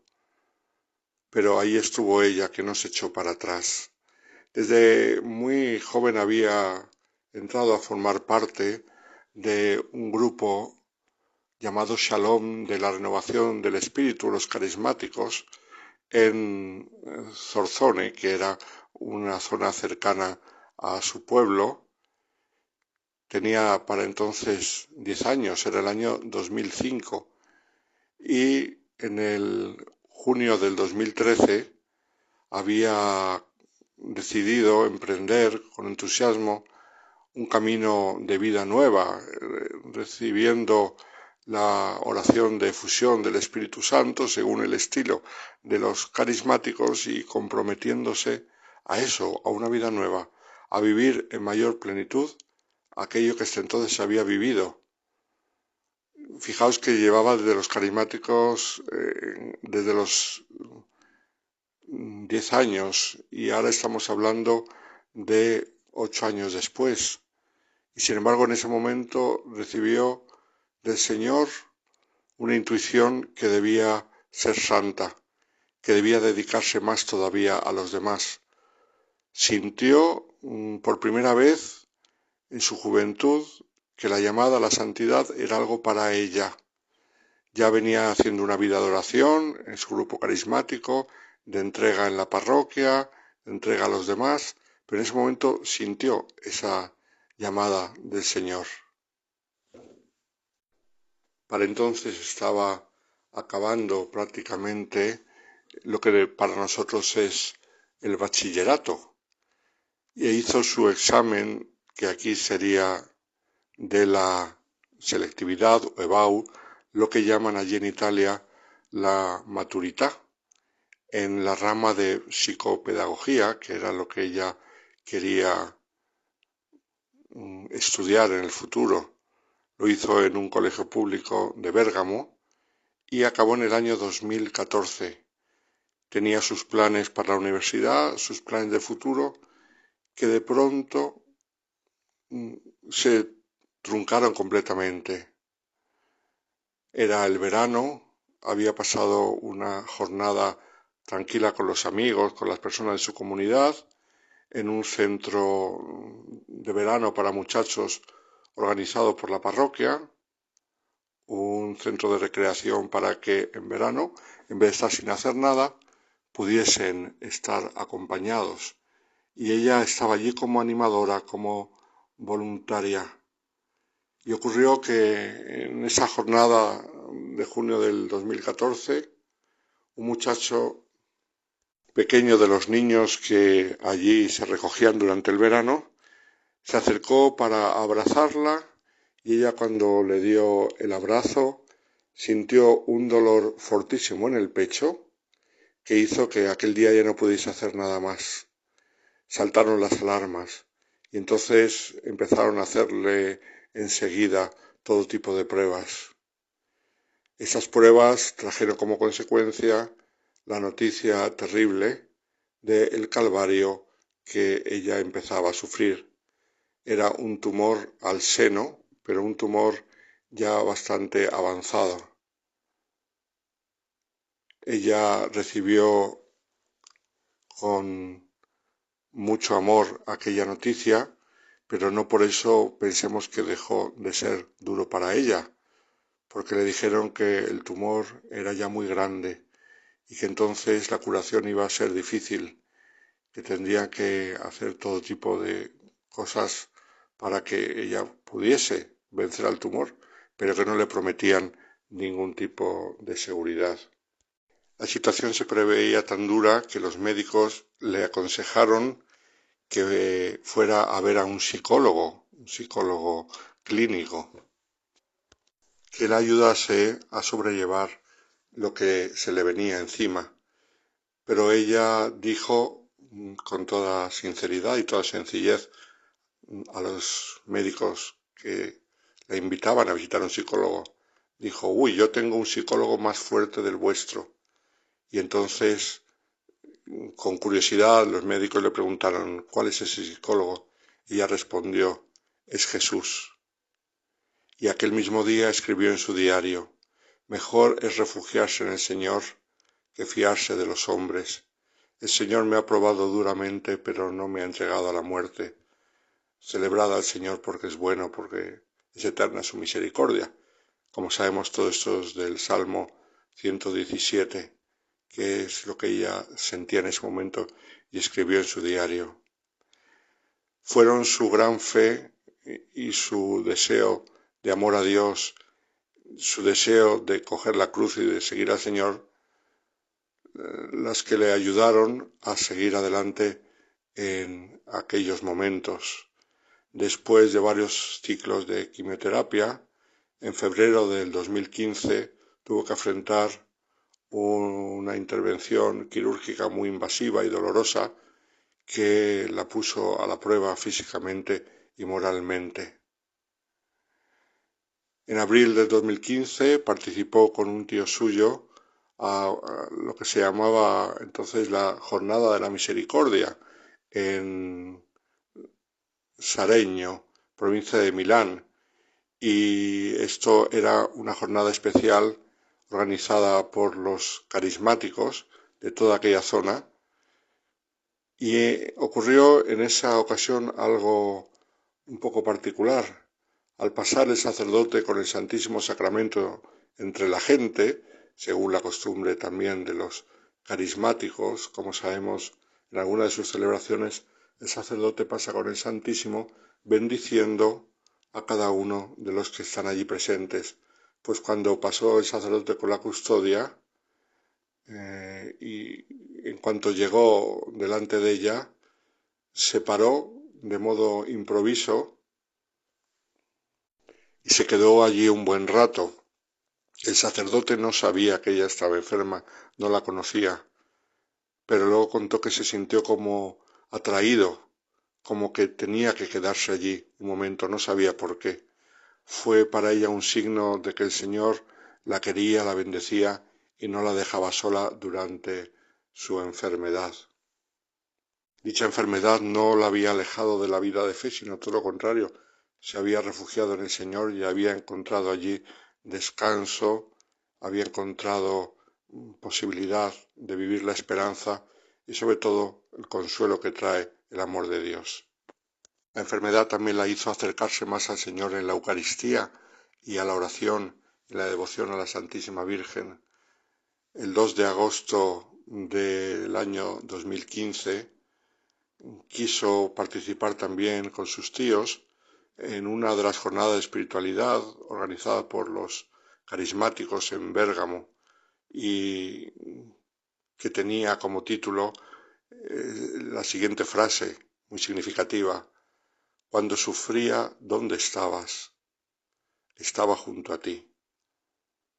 Ella sintió como que ese título le llegaba al corazón porque reflejaba cómo en su sufrimiento el Señor no se había alejado de ella, sino que había estado constantemente a su lado. María fue teniendo cada vez un papel más importante en su vida de hecho, el rosario se convirtió en algo cotidiano y repetido incluso varias veces al día. Este encuentro de los carismáticos fue de los últimos actos públicos que pudo tener, porque de hecho morirá sin que haya acabado el mes de agosto. El 29 de agosto del 2015, con los brazos abiertos, con una sonrisa en los labios, esa sonrisa que la había caracterizado desde pequeña y que no perdió durante toda la enfermedad.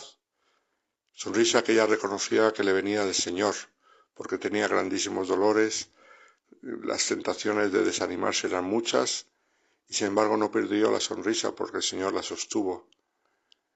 Pues con ese sonriso en los labios y con la corona del rosario junto a ella, entregó su espíritu pero había sido preparado porque la tarde anterior eh, había habido un encuentro del grupo Salón que se habían reunido junto a ella para rezar, y para rezar por ella y para rezar con ella. Y en ese momento ella sintió de corazón, porque lo expresó, mm, aquello que dice el Evangelio, el esposo llega, salida a recibirle. Y ella en aquella noche sintió que eso era lo que le estaba pasando. El esposo la llamaba.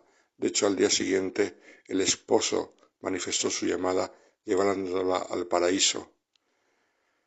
Fue una auténtica fiesta para aquellos que la conocían, el poder celebrar su despedida, sus funerales, cientos y cientos de personas con la alegría de acompañarla y cantando qué alegría cuando me dijeron vamos a la casa del Señor, porque sentían que era la Virgen que con la lámpara encendida andaba al encuentro de su Señor.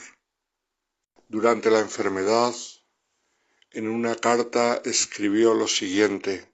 Esa carta se puso sobre su ataúd en el funeral y era una carta dedicada al Señor que decía así, Yo creo en ti Jesús, pertenezco a ti Señor, Es por ti que yo vivo, viviré y para siempre cantaré con todo mi corazón. A ti, mi Señor, me confío toda entera. Te seguiré por donde tú vayas. Entre lágrimas y alegría, yo tengo fe en ti. Caminaré por tus caminos. Siempre caminaré en tus promesas. Y concluía esa carta que era mucho más larga diciendo, a todos aquellos que he conocido o he podido encontrar en mi vida y a todos aquellos a los que no lo he podido hacer, gracias por todo, gracias de corazón, con inmenso y amor infinito. Para siempre, Angélica. Pues una chica normal y corriente, de sus estudios, de sus amigos, de la gente de su parroquia, de su grupo carismático, a la que la enfermedad la visitó y en vez de desanimarse, en vez de perder el gusto por la vida, todo lo contrario, vivió más plenamente, con más alegría, con más entusiasmo, una sonrisa, si cabe, más grande sus labios, con los demás y desde la enfermedad sobre, sobre todo para los demás. Está en proceso de canonización, esperemos algún día verla en los altares, una santa de la puerta de al lado. Que Angélica Tiraboski nos ayude a todos a aceptar lo que el Señor nos manda, las sorpresas del Señor, y aceptarlas con ánimo lleno de alegría y lleno de agradecimiento por lo mucho que Dios nos ama.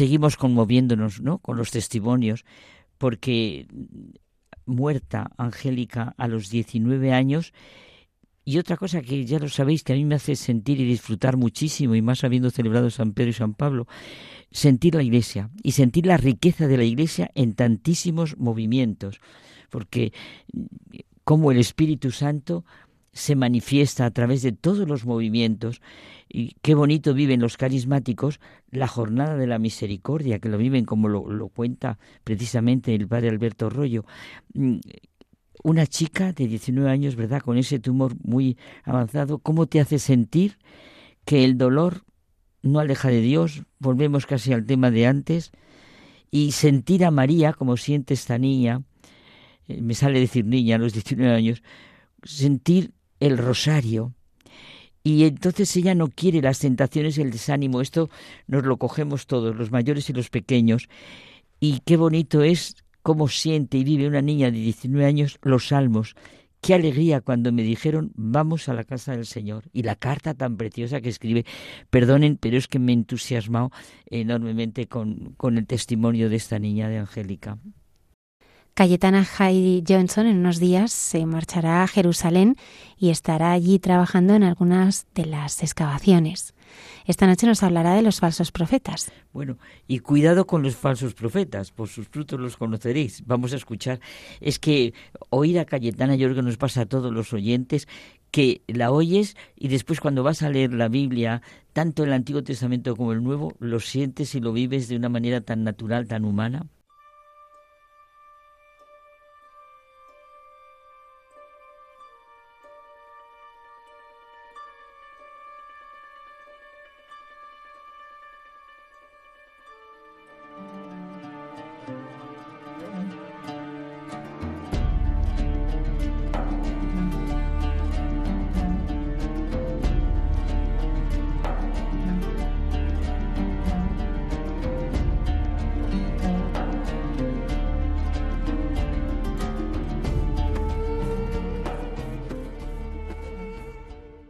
Buenas noches de paz y bien, queridos amigos de esta sección llamada Jesús en su tierra de Radio María. Y bien, esta semana me llama poderosísimamente la atención dentro de nuestras lecturas eh, aquel pasaje del Santo Evangelio según San Mateo por el cual Jesús está advirtiendo a sus discípulos cuidado con los falsos profetas que se acercan con piel de oveja, pero por dentro son lobos rapaces. Por sus frutos los conoceréis. A ver, ¿acaso se cosechan uvas de las zarzas o higos de los cardos? Eh, este Evangelio es maravilloso porque este tema de la falsa profecía es una constante en la historia de la humanidad, también lo tenemos en otros ambientes culturales como la antigua Grecia, la antigua Roma, ¿no? aquello de la pseudo profecía, y en el judaísmo es algo eh, radicalmente eh, especial y sobre todo a tener en cuenta sobre todo porque también eh, con la falsa profecía se lleva a la confusión, se lleva a la mentira y al engaño a toda una nación.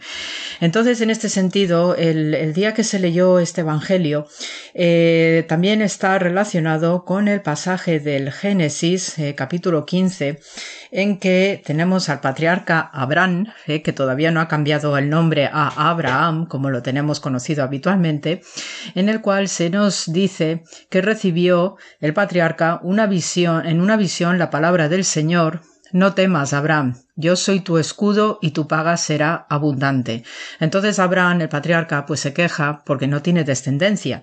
Y de hecho, comenta ¿no? que es estéril y que Eliezer de Damasco, que es su mayordomo más o menos, su equivalente, ¿eh? pues va a ser el amo de su casa, es decir, va a recibir la herencia porque no tiene hijos. Entonces, eh, el Señor, Dios, pues eh, saca al patriarca fuera de su tienda, de su jaima, y le dice, mira al cielo y cuenta las estrellas si puedes, así será tu descendencia. Y luego el Señor también le sigue diciendo, yo soy el Señor que te sacó de Ur de los Caldeos para darte en posesión esta tierra.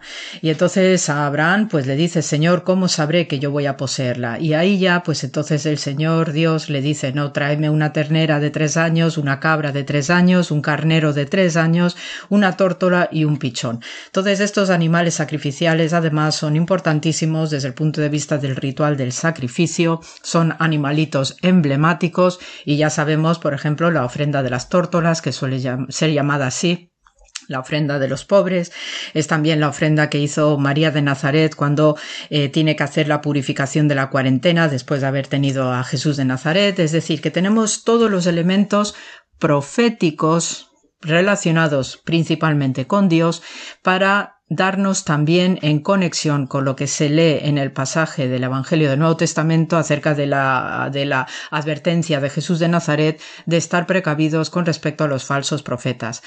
son dos textos que, a mi entender, pues son especialmente significativos porque la falsa profecía pues eh, no debe darse bajo ningún concepto y obviamente como no podemos controlar esos aspectos del ser humano pues hay que estar muy alertas y muy despiertos.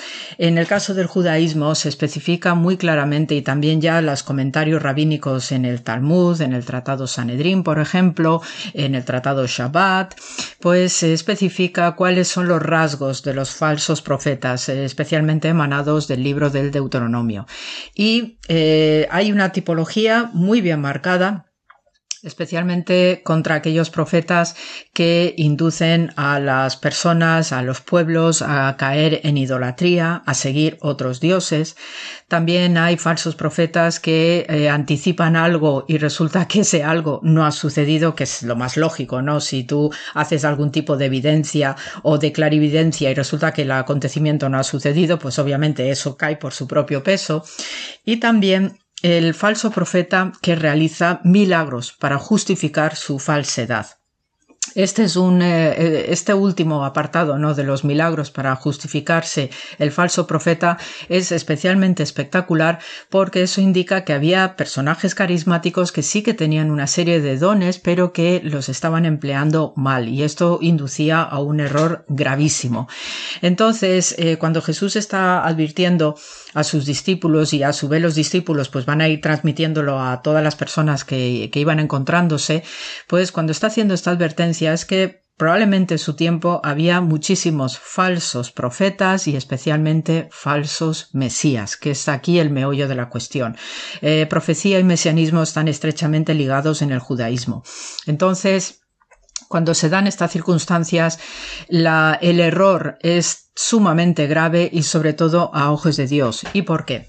Porque el prestar atención a los falsos profetas, bien porque utilizan milagros para engatusar a los demás, o bien porque efectivamente hay personas que se olvidan del Dios que se reveló en el Sinaí y que también se fue eh, revelando al patriarca Abraham, que es con quien hace este primer pacto eh, formal en la historia de Israel, pues tenemos que eh, la gente se aparta de Dios directamente, no, ah, no confía en el Señor. Entonces, por ello, el seguir los falsos profetas, pues hace que mm, la gente, las naciones, la historia de la humanidad colapse directamente. Y esto, sacado del plano individual, se aplica también a toda la sociedad desde el plano político y económico. Es decir, que si las personas que tienen el poder de gobernarnos, sean reyes, sean presidentes, sean las facciones políticas que sean, así como aquellos que manejan las finanzas, que son los dos pilares, eh, digamos, esenciales junto con la justicia en toda sociedad, desde la antigüedad hasta hoy, si oyen a los falsos profetas, entonces también se crea la era de la confusión y el mal ataca directamente cuando hay falsa profecía. Por eso, normalmente los grandes profetas bíblicos, cuando eh, se ven rodeados de falsos profetas, prefieren apartarse, quedarse en silencio para oír genuinamente la voz del Señor que habla a través de ellos, porque los falsos profetas se convierten en charlatanes formidables, crean muchísimo ruido y a través de ese ruido hay muchísima confusión, social, además de la individual, y se tiende pues a romper el espíritu de las personas también en lo individual y en lo colectivo. Y esto para Israel es gravísimo porque cada vez que caía en idolatría o se apartaba de Dios, sabía muy bien que viene un castigo enorme que suele ser a través de un exilio, a través de una deportación y desde el punto de vista material desaparecen sus reyes, desaparece también el templo de Jerusalén. Entonces, este tema de la falsa profecía, desde mi punto de vista, es muy contemporáneo, ¿eh? porque estos son situaciones y son hechos que vienen dándose a lo largo de la historia, también en la historia antigua griega y romana, por daros una referencia más directa, no en contacto con nuestro Mediterráneo antiguo, también había falsos profetas, incluso en el campo griego he llegado a leer que había eh, profetas que hacían, o falsos profetas que hacían impostura de voz y entonces utilizaban la ventrilocución para imitar voces extrañas y así aparentar que eran profetas de verdad. Entonces, estas situaciones, pues realmente lo que traía a la gente es a, a salirse del camino establecido, salirse de la rectitud, salirse de normas de justicia, incitaba a la revolución, por ejemplo, y cuestiones similares. Eh, para un judío, el hecho de salirse del camino descrito y marcado por Dios, pues es algo gravísimo y por tanto, pues no debe prestarse atención a los falsos profetas. Eh, hay algunas eh, falsas profecías, ¿no? Que se pueden describir en el texto bíblico de una manera muy muy sutil de aquellos que pues hablando en nombre de Dios o parafraseando a grandes profetas del Antiguo Testamento, no una especie de copieteo, pues lo que hacían era hacer que el pueblo de Israel eh, cayera en un apartamiento de Dios, en seguir pues eh, obedeciendo normas injustas, obedeciendo o siguiendo ciegamente a reyes también injustos o crueles, y esto es especialmente muy vivo en la época de Jesús de Nazaret, no con Herodes Antipas, por ejemplo, o Pilatos. Entonces, eh, este tipo de comportamientos no erráticos del pueblo de Israel es lo que le va a llevar a una ruina y una desaparición de su mundo a partir del año 70. Por tanto, el que haya mucho ruido alrededor, el que no, eh, el que nosotros pues estemos prestando atención a este tipo de situaciones confusas donde habitualmente el falso profeta se suele camuflar, ¿no? Como bien dice, dice Jesús de Nazaret, ¿no? Esos eh, lobos, ¿no? Con, eh, que están camuflándose con pieles de cordero, pues lo que hace es realmente hacernos caer en el error y por tanto, como consejo del pueblo de Israel, hay que adherirse, hay que pegarse a lo que es la ley de Dios, no se admite ninguna otra eh, actitud, ninguna otra interpretación más que lo que es para el punto de vista del creyente la ley de Dios, su ética, su, su moralidad, su virtud y por tanto eso es lo que mantiene al individuo entero y también mantiene cohesionada una sociedad. El prestar atención a los falsos profetas que suelen ser eh, se suelen presentar en numerosos grupos, eh, haciendo mucho ruido, creando situaciones incluso de violencia social, y esto en la época de Jesús estaba al orden del día, no hace más que crear un desánimo, no hace más que eh, poner duda en, la en el corazón del individuo y por tanto en el corazón social, y esto es lo que lleva finalmente a la caída y a la perdición. Por tanto, estemos atentos, estemos muy despiertos con este tema de los falsos profetas que puesto a la luz de lo que es también el patriarca Abraham, que pudo ver muy, muy clarita la profecía de Dios acerca de su persona y de su maravillosa descendencia, son dos relatos espectaculares que conectan el Antiguo Testamento con el Nuevo a través de Jesús de Nazaret para hacernos ver que hay que confiar en Dios, como sea, siempre y en todo lugar y con el corazón generoso y el espíritu alto. Así que muchísimas gracias por la escucha y con mucho amor hasta la semana que viene.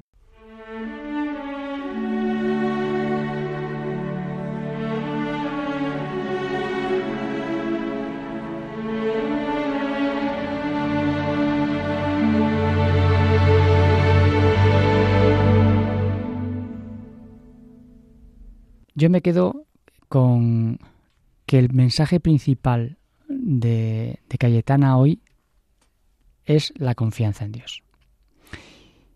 Y bajo esta premisa, el horizonte vital se ensancha de tal manera que permite ver, aun cuando las circunstancias lo pongan difícil. Pues fíjate, yo me he quedado con lo que verdaderamente, no sé si es por el momento que estamos viviendo, las falsas profecías que son constantes en la historia de la humanidad. ¿Qué es, esto está pasando? Que nos llevan a la confusión, al engaño. Mm, es verdad. Y qué bonito cómo ha relacionado pues el Evangelio, cómo ha relacionado con la primera lectura. Y lo que son los rasgos de los falsos profetas, que son los que inducen a caer en la idolatría. Pues y ella como a mí me ha gustado mucho cómo te muestra, cómo nos pasa ahora, la de falsos profetas y falsos mesías que hoy, con la de promesas que hay, Dios mío. Eh, estamos olvidando lo que nos ha llamado Cayetana, pero muy fuerte. Bueno, nos llama el Señor y nos lo hace sentir Cayetana. Olvidar al verdadero Dios de la revelación. Y olvidarlo en el plano social, en el plano político, en todo. Hay una verdadera confusión. Y lo malo es que nos estamos saliendo del camino de la justicia, de la verdad, que es lo que dice ella. Es que en el fondo eh, también subyace, ¿no? Yo, yo cuando, lo, cuando lo estaba escuchando me ha venido a la cabeza eh, esos vendedores de crecepelo, ¿no? Que veíamos en las películas del oeste, eh, que ofrecen, eso bueno, eso también me pasa hoy, ¿no? Que ofrecen soluciones fantásticas a problemas esenciales, cuando en realidad Solo hay uno que tiene palabras de vida eterna. Claro. Y solo es el camino, la verdad y la vida. Claro que sí. Mm. ¿Y en entre tú y yo? Ah, nosotros hoy, hombre, con lo que hemos celebrado, nosotros vamos pues a... tú eres San Pablo y yo San Pedro. Eso. a celebrar completamente en la iglesia San Pedro y San Pablo.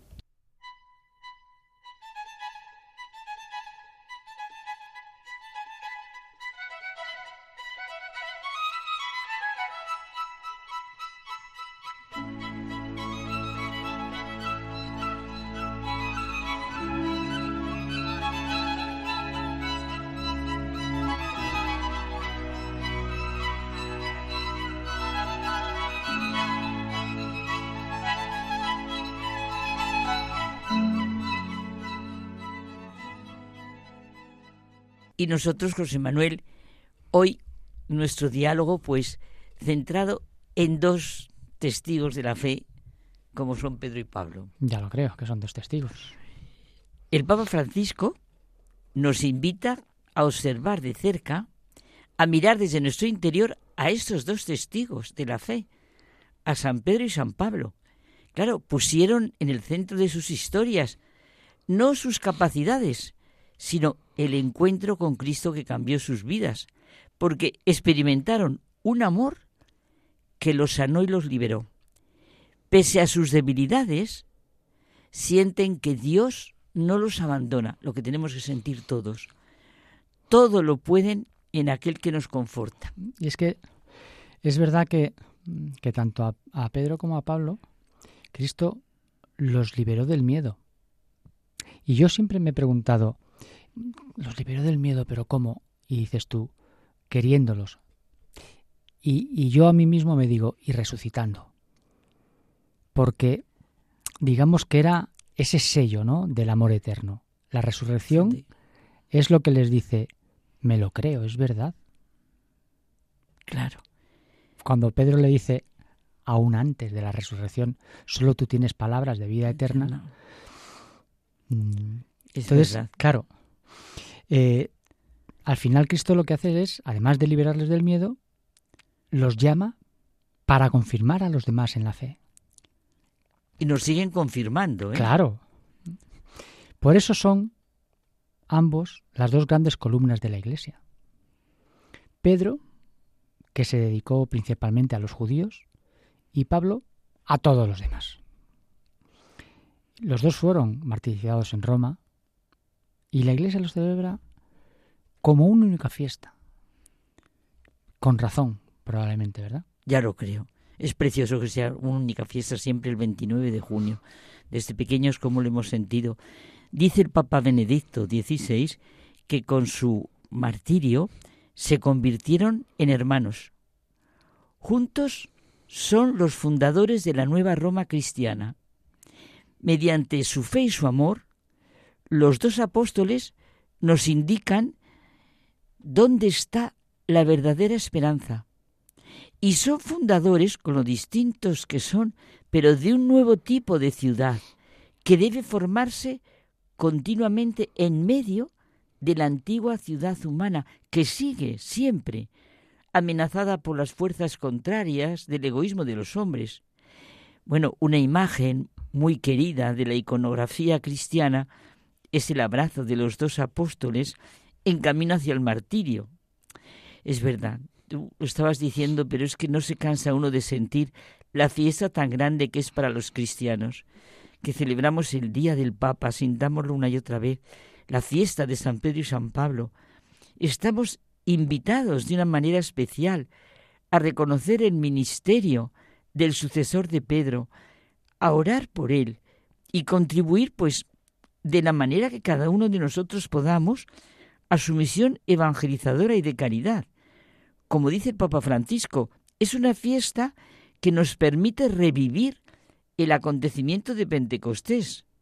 Hoy, como entonces, la fe de la Iglesia habla en todas las lenguas y quiere unir a los pueblos en una sola familia. Es que, si lo pensamos, ¿verdad? Y con lo que hemos visto antes también en, los, en las secciones anteriores, los santos proclaman las maravillas de Cristo en dos hombres. Son mejor que cualquier obra de arte. Son la mayor fuente de riqueza para la humanidad. Esto es un, es un hecho, es cierto. Aunque muchos, muchísimos no sean conscientes de ello y ni si, vamos, ni quieran serlo siquiera. Sí, es, es como si se revolvieran contra el sol que les ilumina, el aire que respiran, la lluvia que fecunda la tierra. Para los que creemos en Jesucristo, San Pedro y San Pablo son testigos de la vida, de la palabra y de la resurrección. Son, de hecho, y por tanto, los fundamentos sobre los que Jesucristo quiso edificar su iglesia. Ya lo creo, sí, sí. Esta fiesta tiene un gran sentido de familia universal. Recordamos los comienzos de nuestra comunidad, de nuestro cristianismo, teniendo estos dos testigos, San Pedro y San Pablo. Recordamos el valor único que San Pedro tiene en la Constitución y en la vida de la Iglesia, y no lo olvidemos nunca, y en estos momentos menos, la misión permanente que Jesús confió al Papa y a los obispos, la unidad de la Iglesia. Todos nos fortalecemos en la unidad con la Iglesia Universal. Es el día una y otra vez de la gran familia cristiana, el día del Papa, sucesor de Pedro, y el día del llamado apóstol de las gentes. Mm. Fíjate, entre los libros del Nuevo Testamento hay uno que a mí, como tú sabes, me gusta especialmente y que impacta, que está lleno de vida porque refiere los principios de lo que llamamos la era cristiana, el después de Cristo y antes de Cristo que decimos. Es el libro de los Hechos de los Apóstoles redactado por San Lucas, y en él vemos cómo se narran los hechos de hombres como nosotros, con nuestras mismas debilidades y aciertos. Y en estos hechos vemos a San Pedro, del que ya se ha desvanecido el temor y desaparecida la incomprensión. Y también vemos a Pablo en su encuentro con Cristo, nos narra su conversión y con la naciente iglesia. Fíjate, es que has dicho algo que no te he querido cortar, pero que es muy impresionante, que te impacta mucho los hechos. Yo creo que te he comentado alguna vez que yo tuve un profesor, mm, eh, no me acuerdo si era de filosofía, no, no recuerdo quién, pero sí, sí, Canals. Yo tuve un profesor que nos hizo hacer una cosa, empezar que leyéramos lo primero los hechos de los apóstoles y después los evangelios y después de los volviéramos otra vez a ver los hechos de los apóstoles. De verdad que es curioso. Para un no creyente es impresionante leer los hechos de los apóstoles, luego que viera todo el Evangelio y luego volver a ver los hechos. Es que Pedro y Pablo comprenden, conocen la verdad que hace libre. Están dispuestos a hablar, a vivir, a dar testimonio, a luchar. Se impresionan los oyentes al oír hablar de Jesucristo traicionado y entregado a la muerte. ¿Es el nacimiento de la joven comunidad? Ya lo creo que ha sucedido algo importante. El Espíritu de Jesús, el Espíritu Santo, ha invadido sus vidas y sienten la conciencia de vivir en Cristo, de tenerle por origen y término. Pedro y Pablo dos hombres que al principio se hallen, es como si estuvieran ante Jesucristo. Después en Él, hablaban sobre Jesucristo, pero ya siempre después todo a través de Él y por Él. Sí, y es que San Pablo muestra en muchos pasajes de sus cartas que no se trata de una realidad cualquiera, sino muy precisa, se trata de la existencia cristiana, mi vivir en Cristo. O sea, mi vivir es Cristo. Ya no vivo yo, es Cristo quien vive en mí. Sí, y estas expresiones, ¿verdad? Que muchas de ellas son como verdaderos mantras para nosotros. Porque este mismo que tú acabas de decir es como para repetírselo. Mi vivir es Cristo. Ya no vivo yo, es Cristo quien vive en mí. Que esto no es una frase hecha, ni una exageración. San Pablo es el evangelista de esta existencia cristiana. Sí, el evangelista por la conciencia tan profunda que tiene de la naturaleza, de la grandeza y también de la problemática de la existencia humana. Su respuesta última a toda pregunta es que Cristo vive en el cristiano. A un apóstol lo que le caracteriza de verdad es el encuentro con Jesucristo, que le confiere un sello indeleble y una misión. Pedro y Pablo son los enviados no hablan de por sí y en su propio nombre, sino en el de Jesucristo. A última hora, lo importante es que están llenos de Jesucristo. El Señor es el contenido de su vida. No sé cómo celebramos la fiesta de San Pedro y San Pablo, pero lo que realmente importa es decirnos, como ellos, a pesar de que, aunque nos parezca difícil y una exageración fuera de la realidad, el cristiano vive aceptando que Cristo lo sea todo en todo. Ellos recibieron la fuerza del Espíritu como la recibimos nosotros, ¿eh, Carmen? Claro, y ellos hoy, ¿cómo siguen siendo San Pedro y San Pablo? Y lo siguen siendo porque se dejaron llenar del Espíritu de Cristo. Como en Pedro y en Pablo, Cristo vive en cada uno de nosotros su vida siempre de nuevo. Esto es la existencia cristiana. Nuestro crecimiento es el de la fe, la profundidad y sentido de responsabilidad de lo que implica nuestra existencia cristiana. San Pablo alude constantemente a la experiencia de lo que esto supone.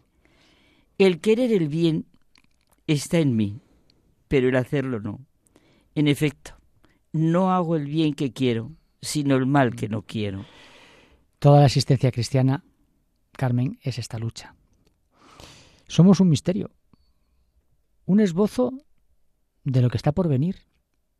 A pesar de nuestras experiencias, hemos de creer, como ellos, en nuestro renacimiento. Sí, en nuestro renacimiento, José Manuel, en que Cristo vive en nosotros, en la gloria que se va preparando y que un día se manifestará como se ha manifestado ya en ellos.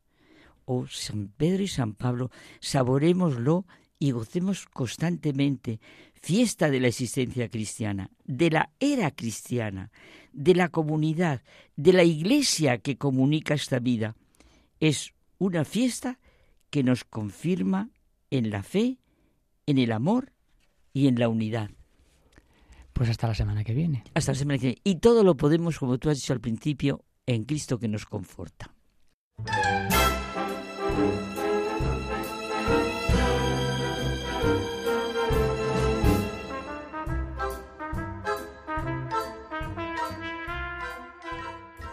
Nos despedimos hasta el próximo programa. Y hemos disfrutado muchísimo. Y como todos los fines de semana, quedamos muy alimentados y muy llenos para vivir intensamente en oración lo que es el, el sábado y el domingo. Estamos muy bien alimentados. Muchas gracias a Germán García, que nos ha estado acompañando desde el control de sonido. Un placer haber estado esta noche aquí con vosotros. Gracias a ti. A la hermana Carmen Pérez. Yo también me pasa como Germán. Yo, yo doy las gracias porque yo soy la que me alimento. Y a José Manuel Palomeque. Bueno, yo ya sabéis que siempre me guardo este último recuerdo para que los oyentes nos escriban y nos digan todas aquellas cosas que hacemos bien y que hacemos menos bien. El correo es hay mucha gente buena arroba radiomaria.es y el programa está disponible, mmm, iba a decir mañana, dentro de un ratito en la página de Radio María, radiomaria.es y en Spotify. Que tengáis una feliz semana. Muchas gracias por estar ahí. Buenas noches. Very, very, véritable. Et je voudrais pouvoir un jour enfin te le dire. de l'écrire dans la langue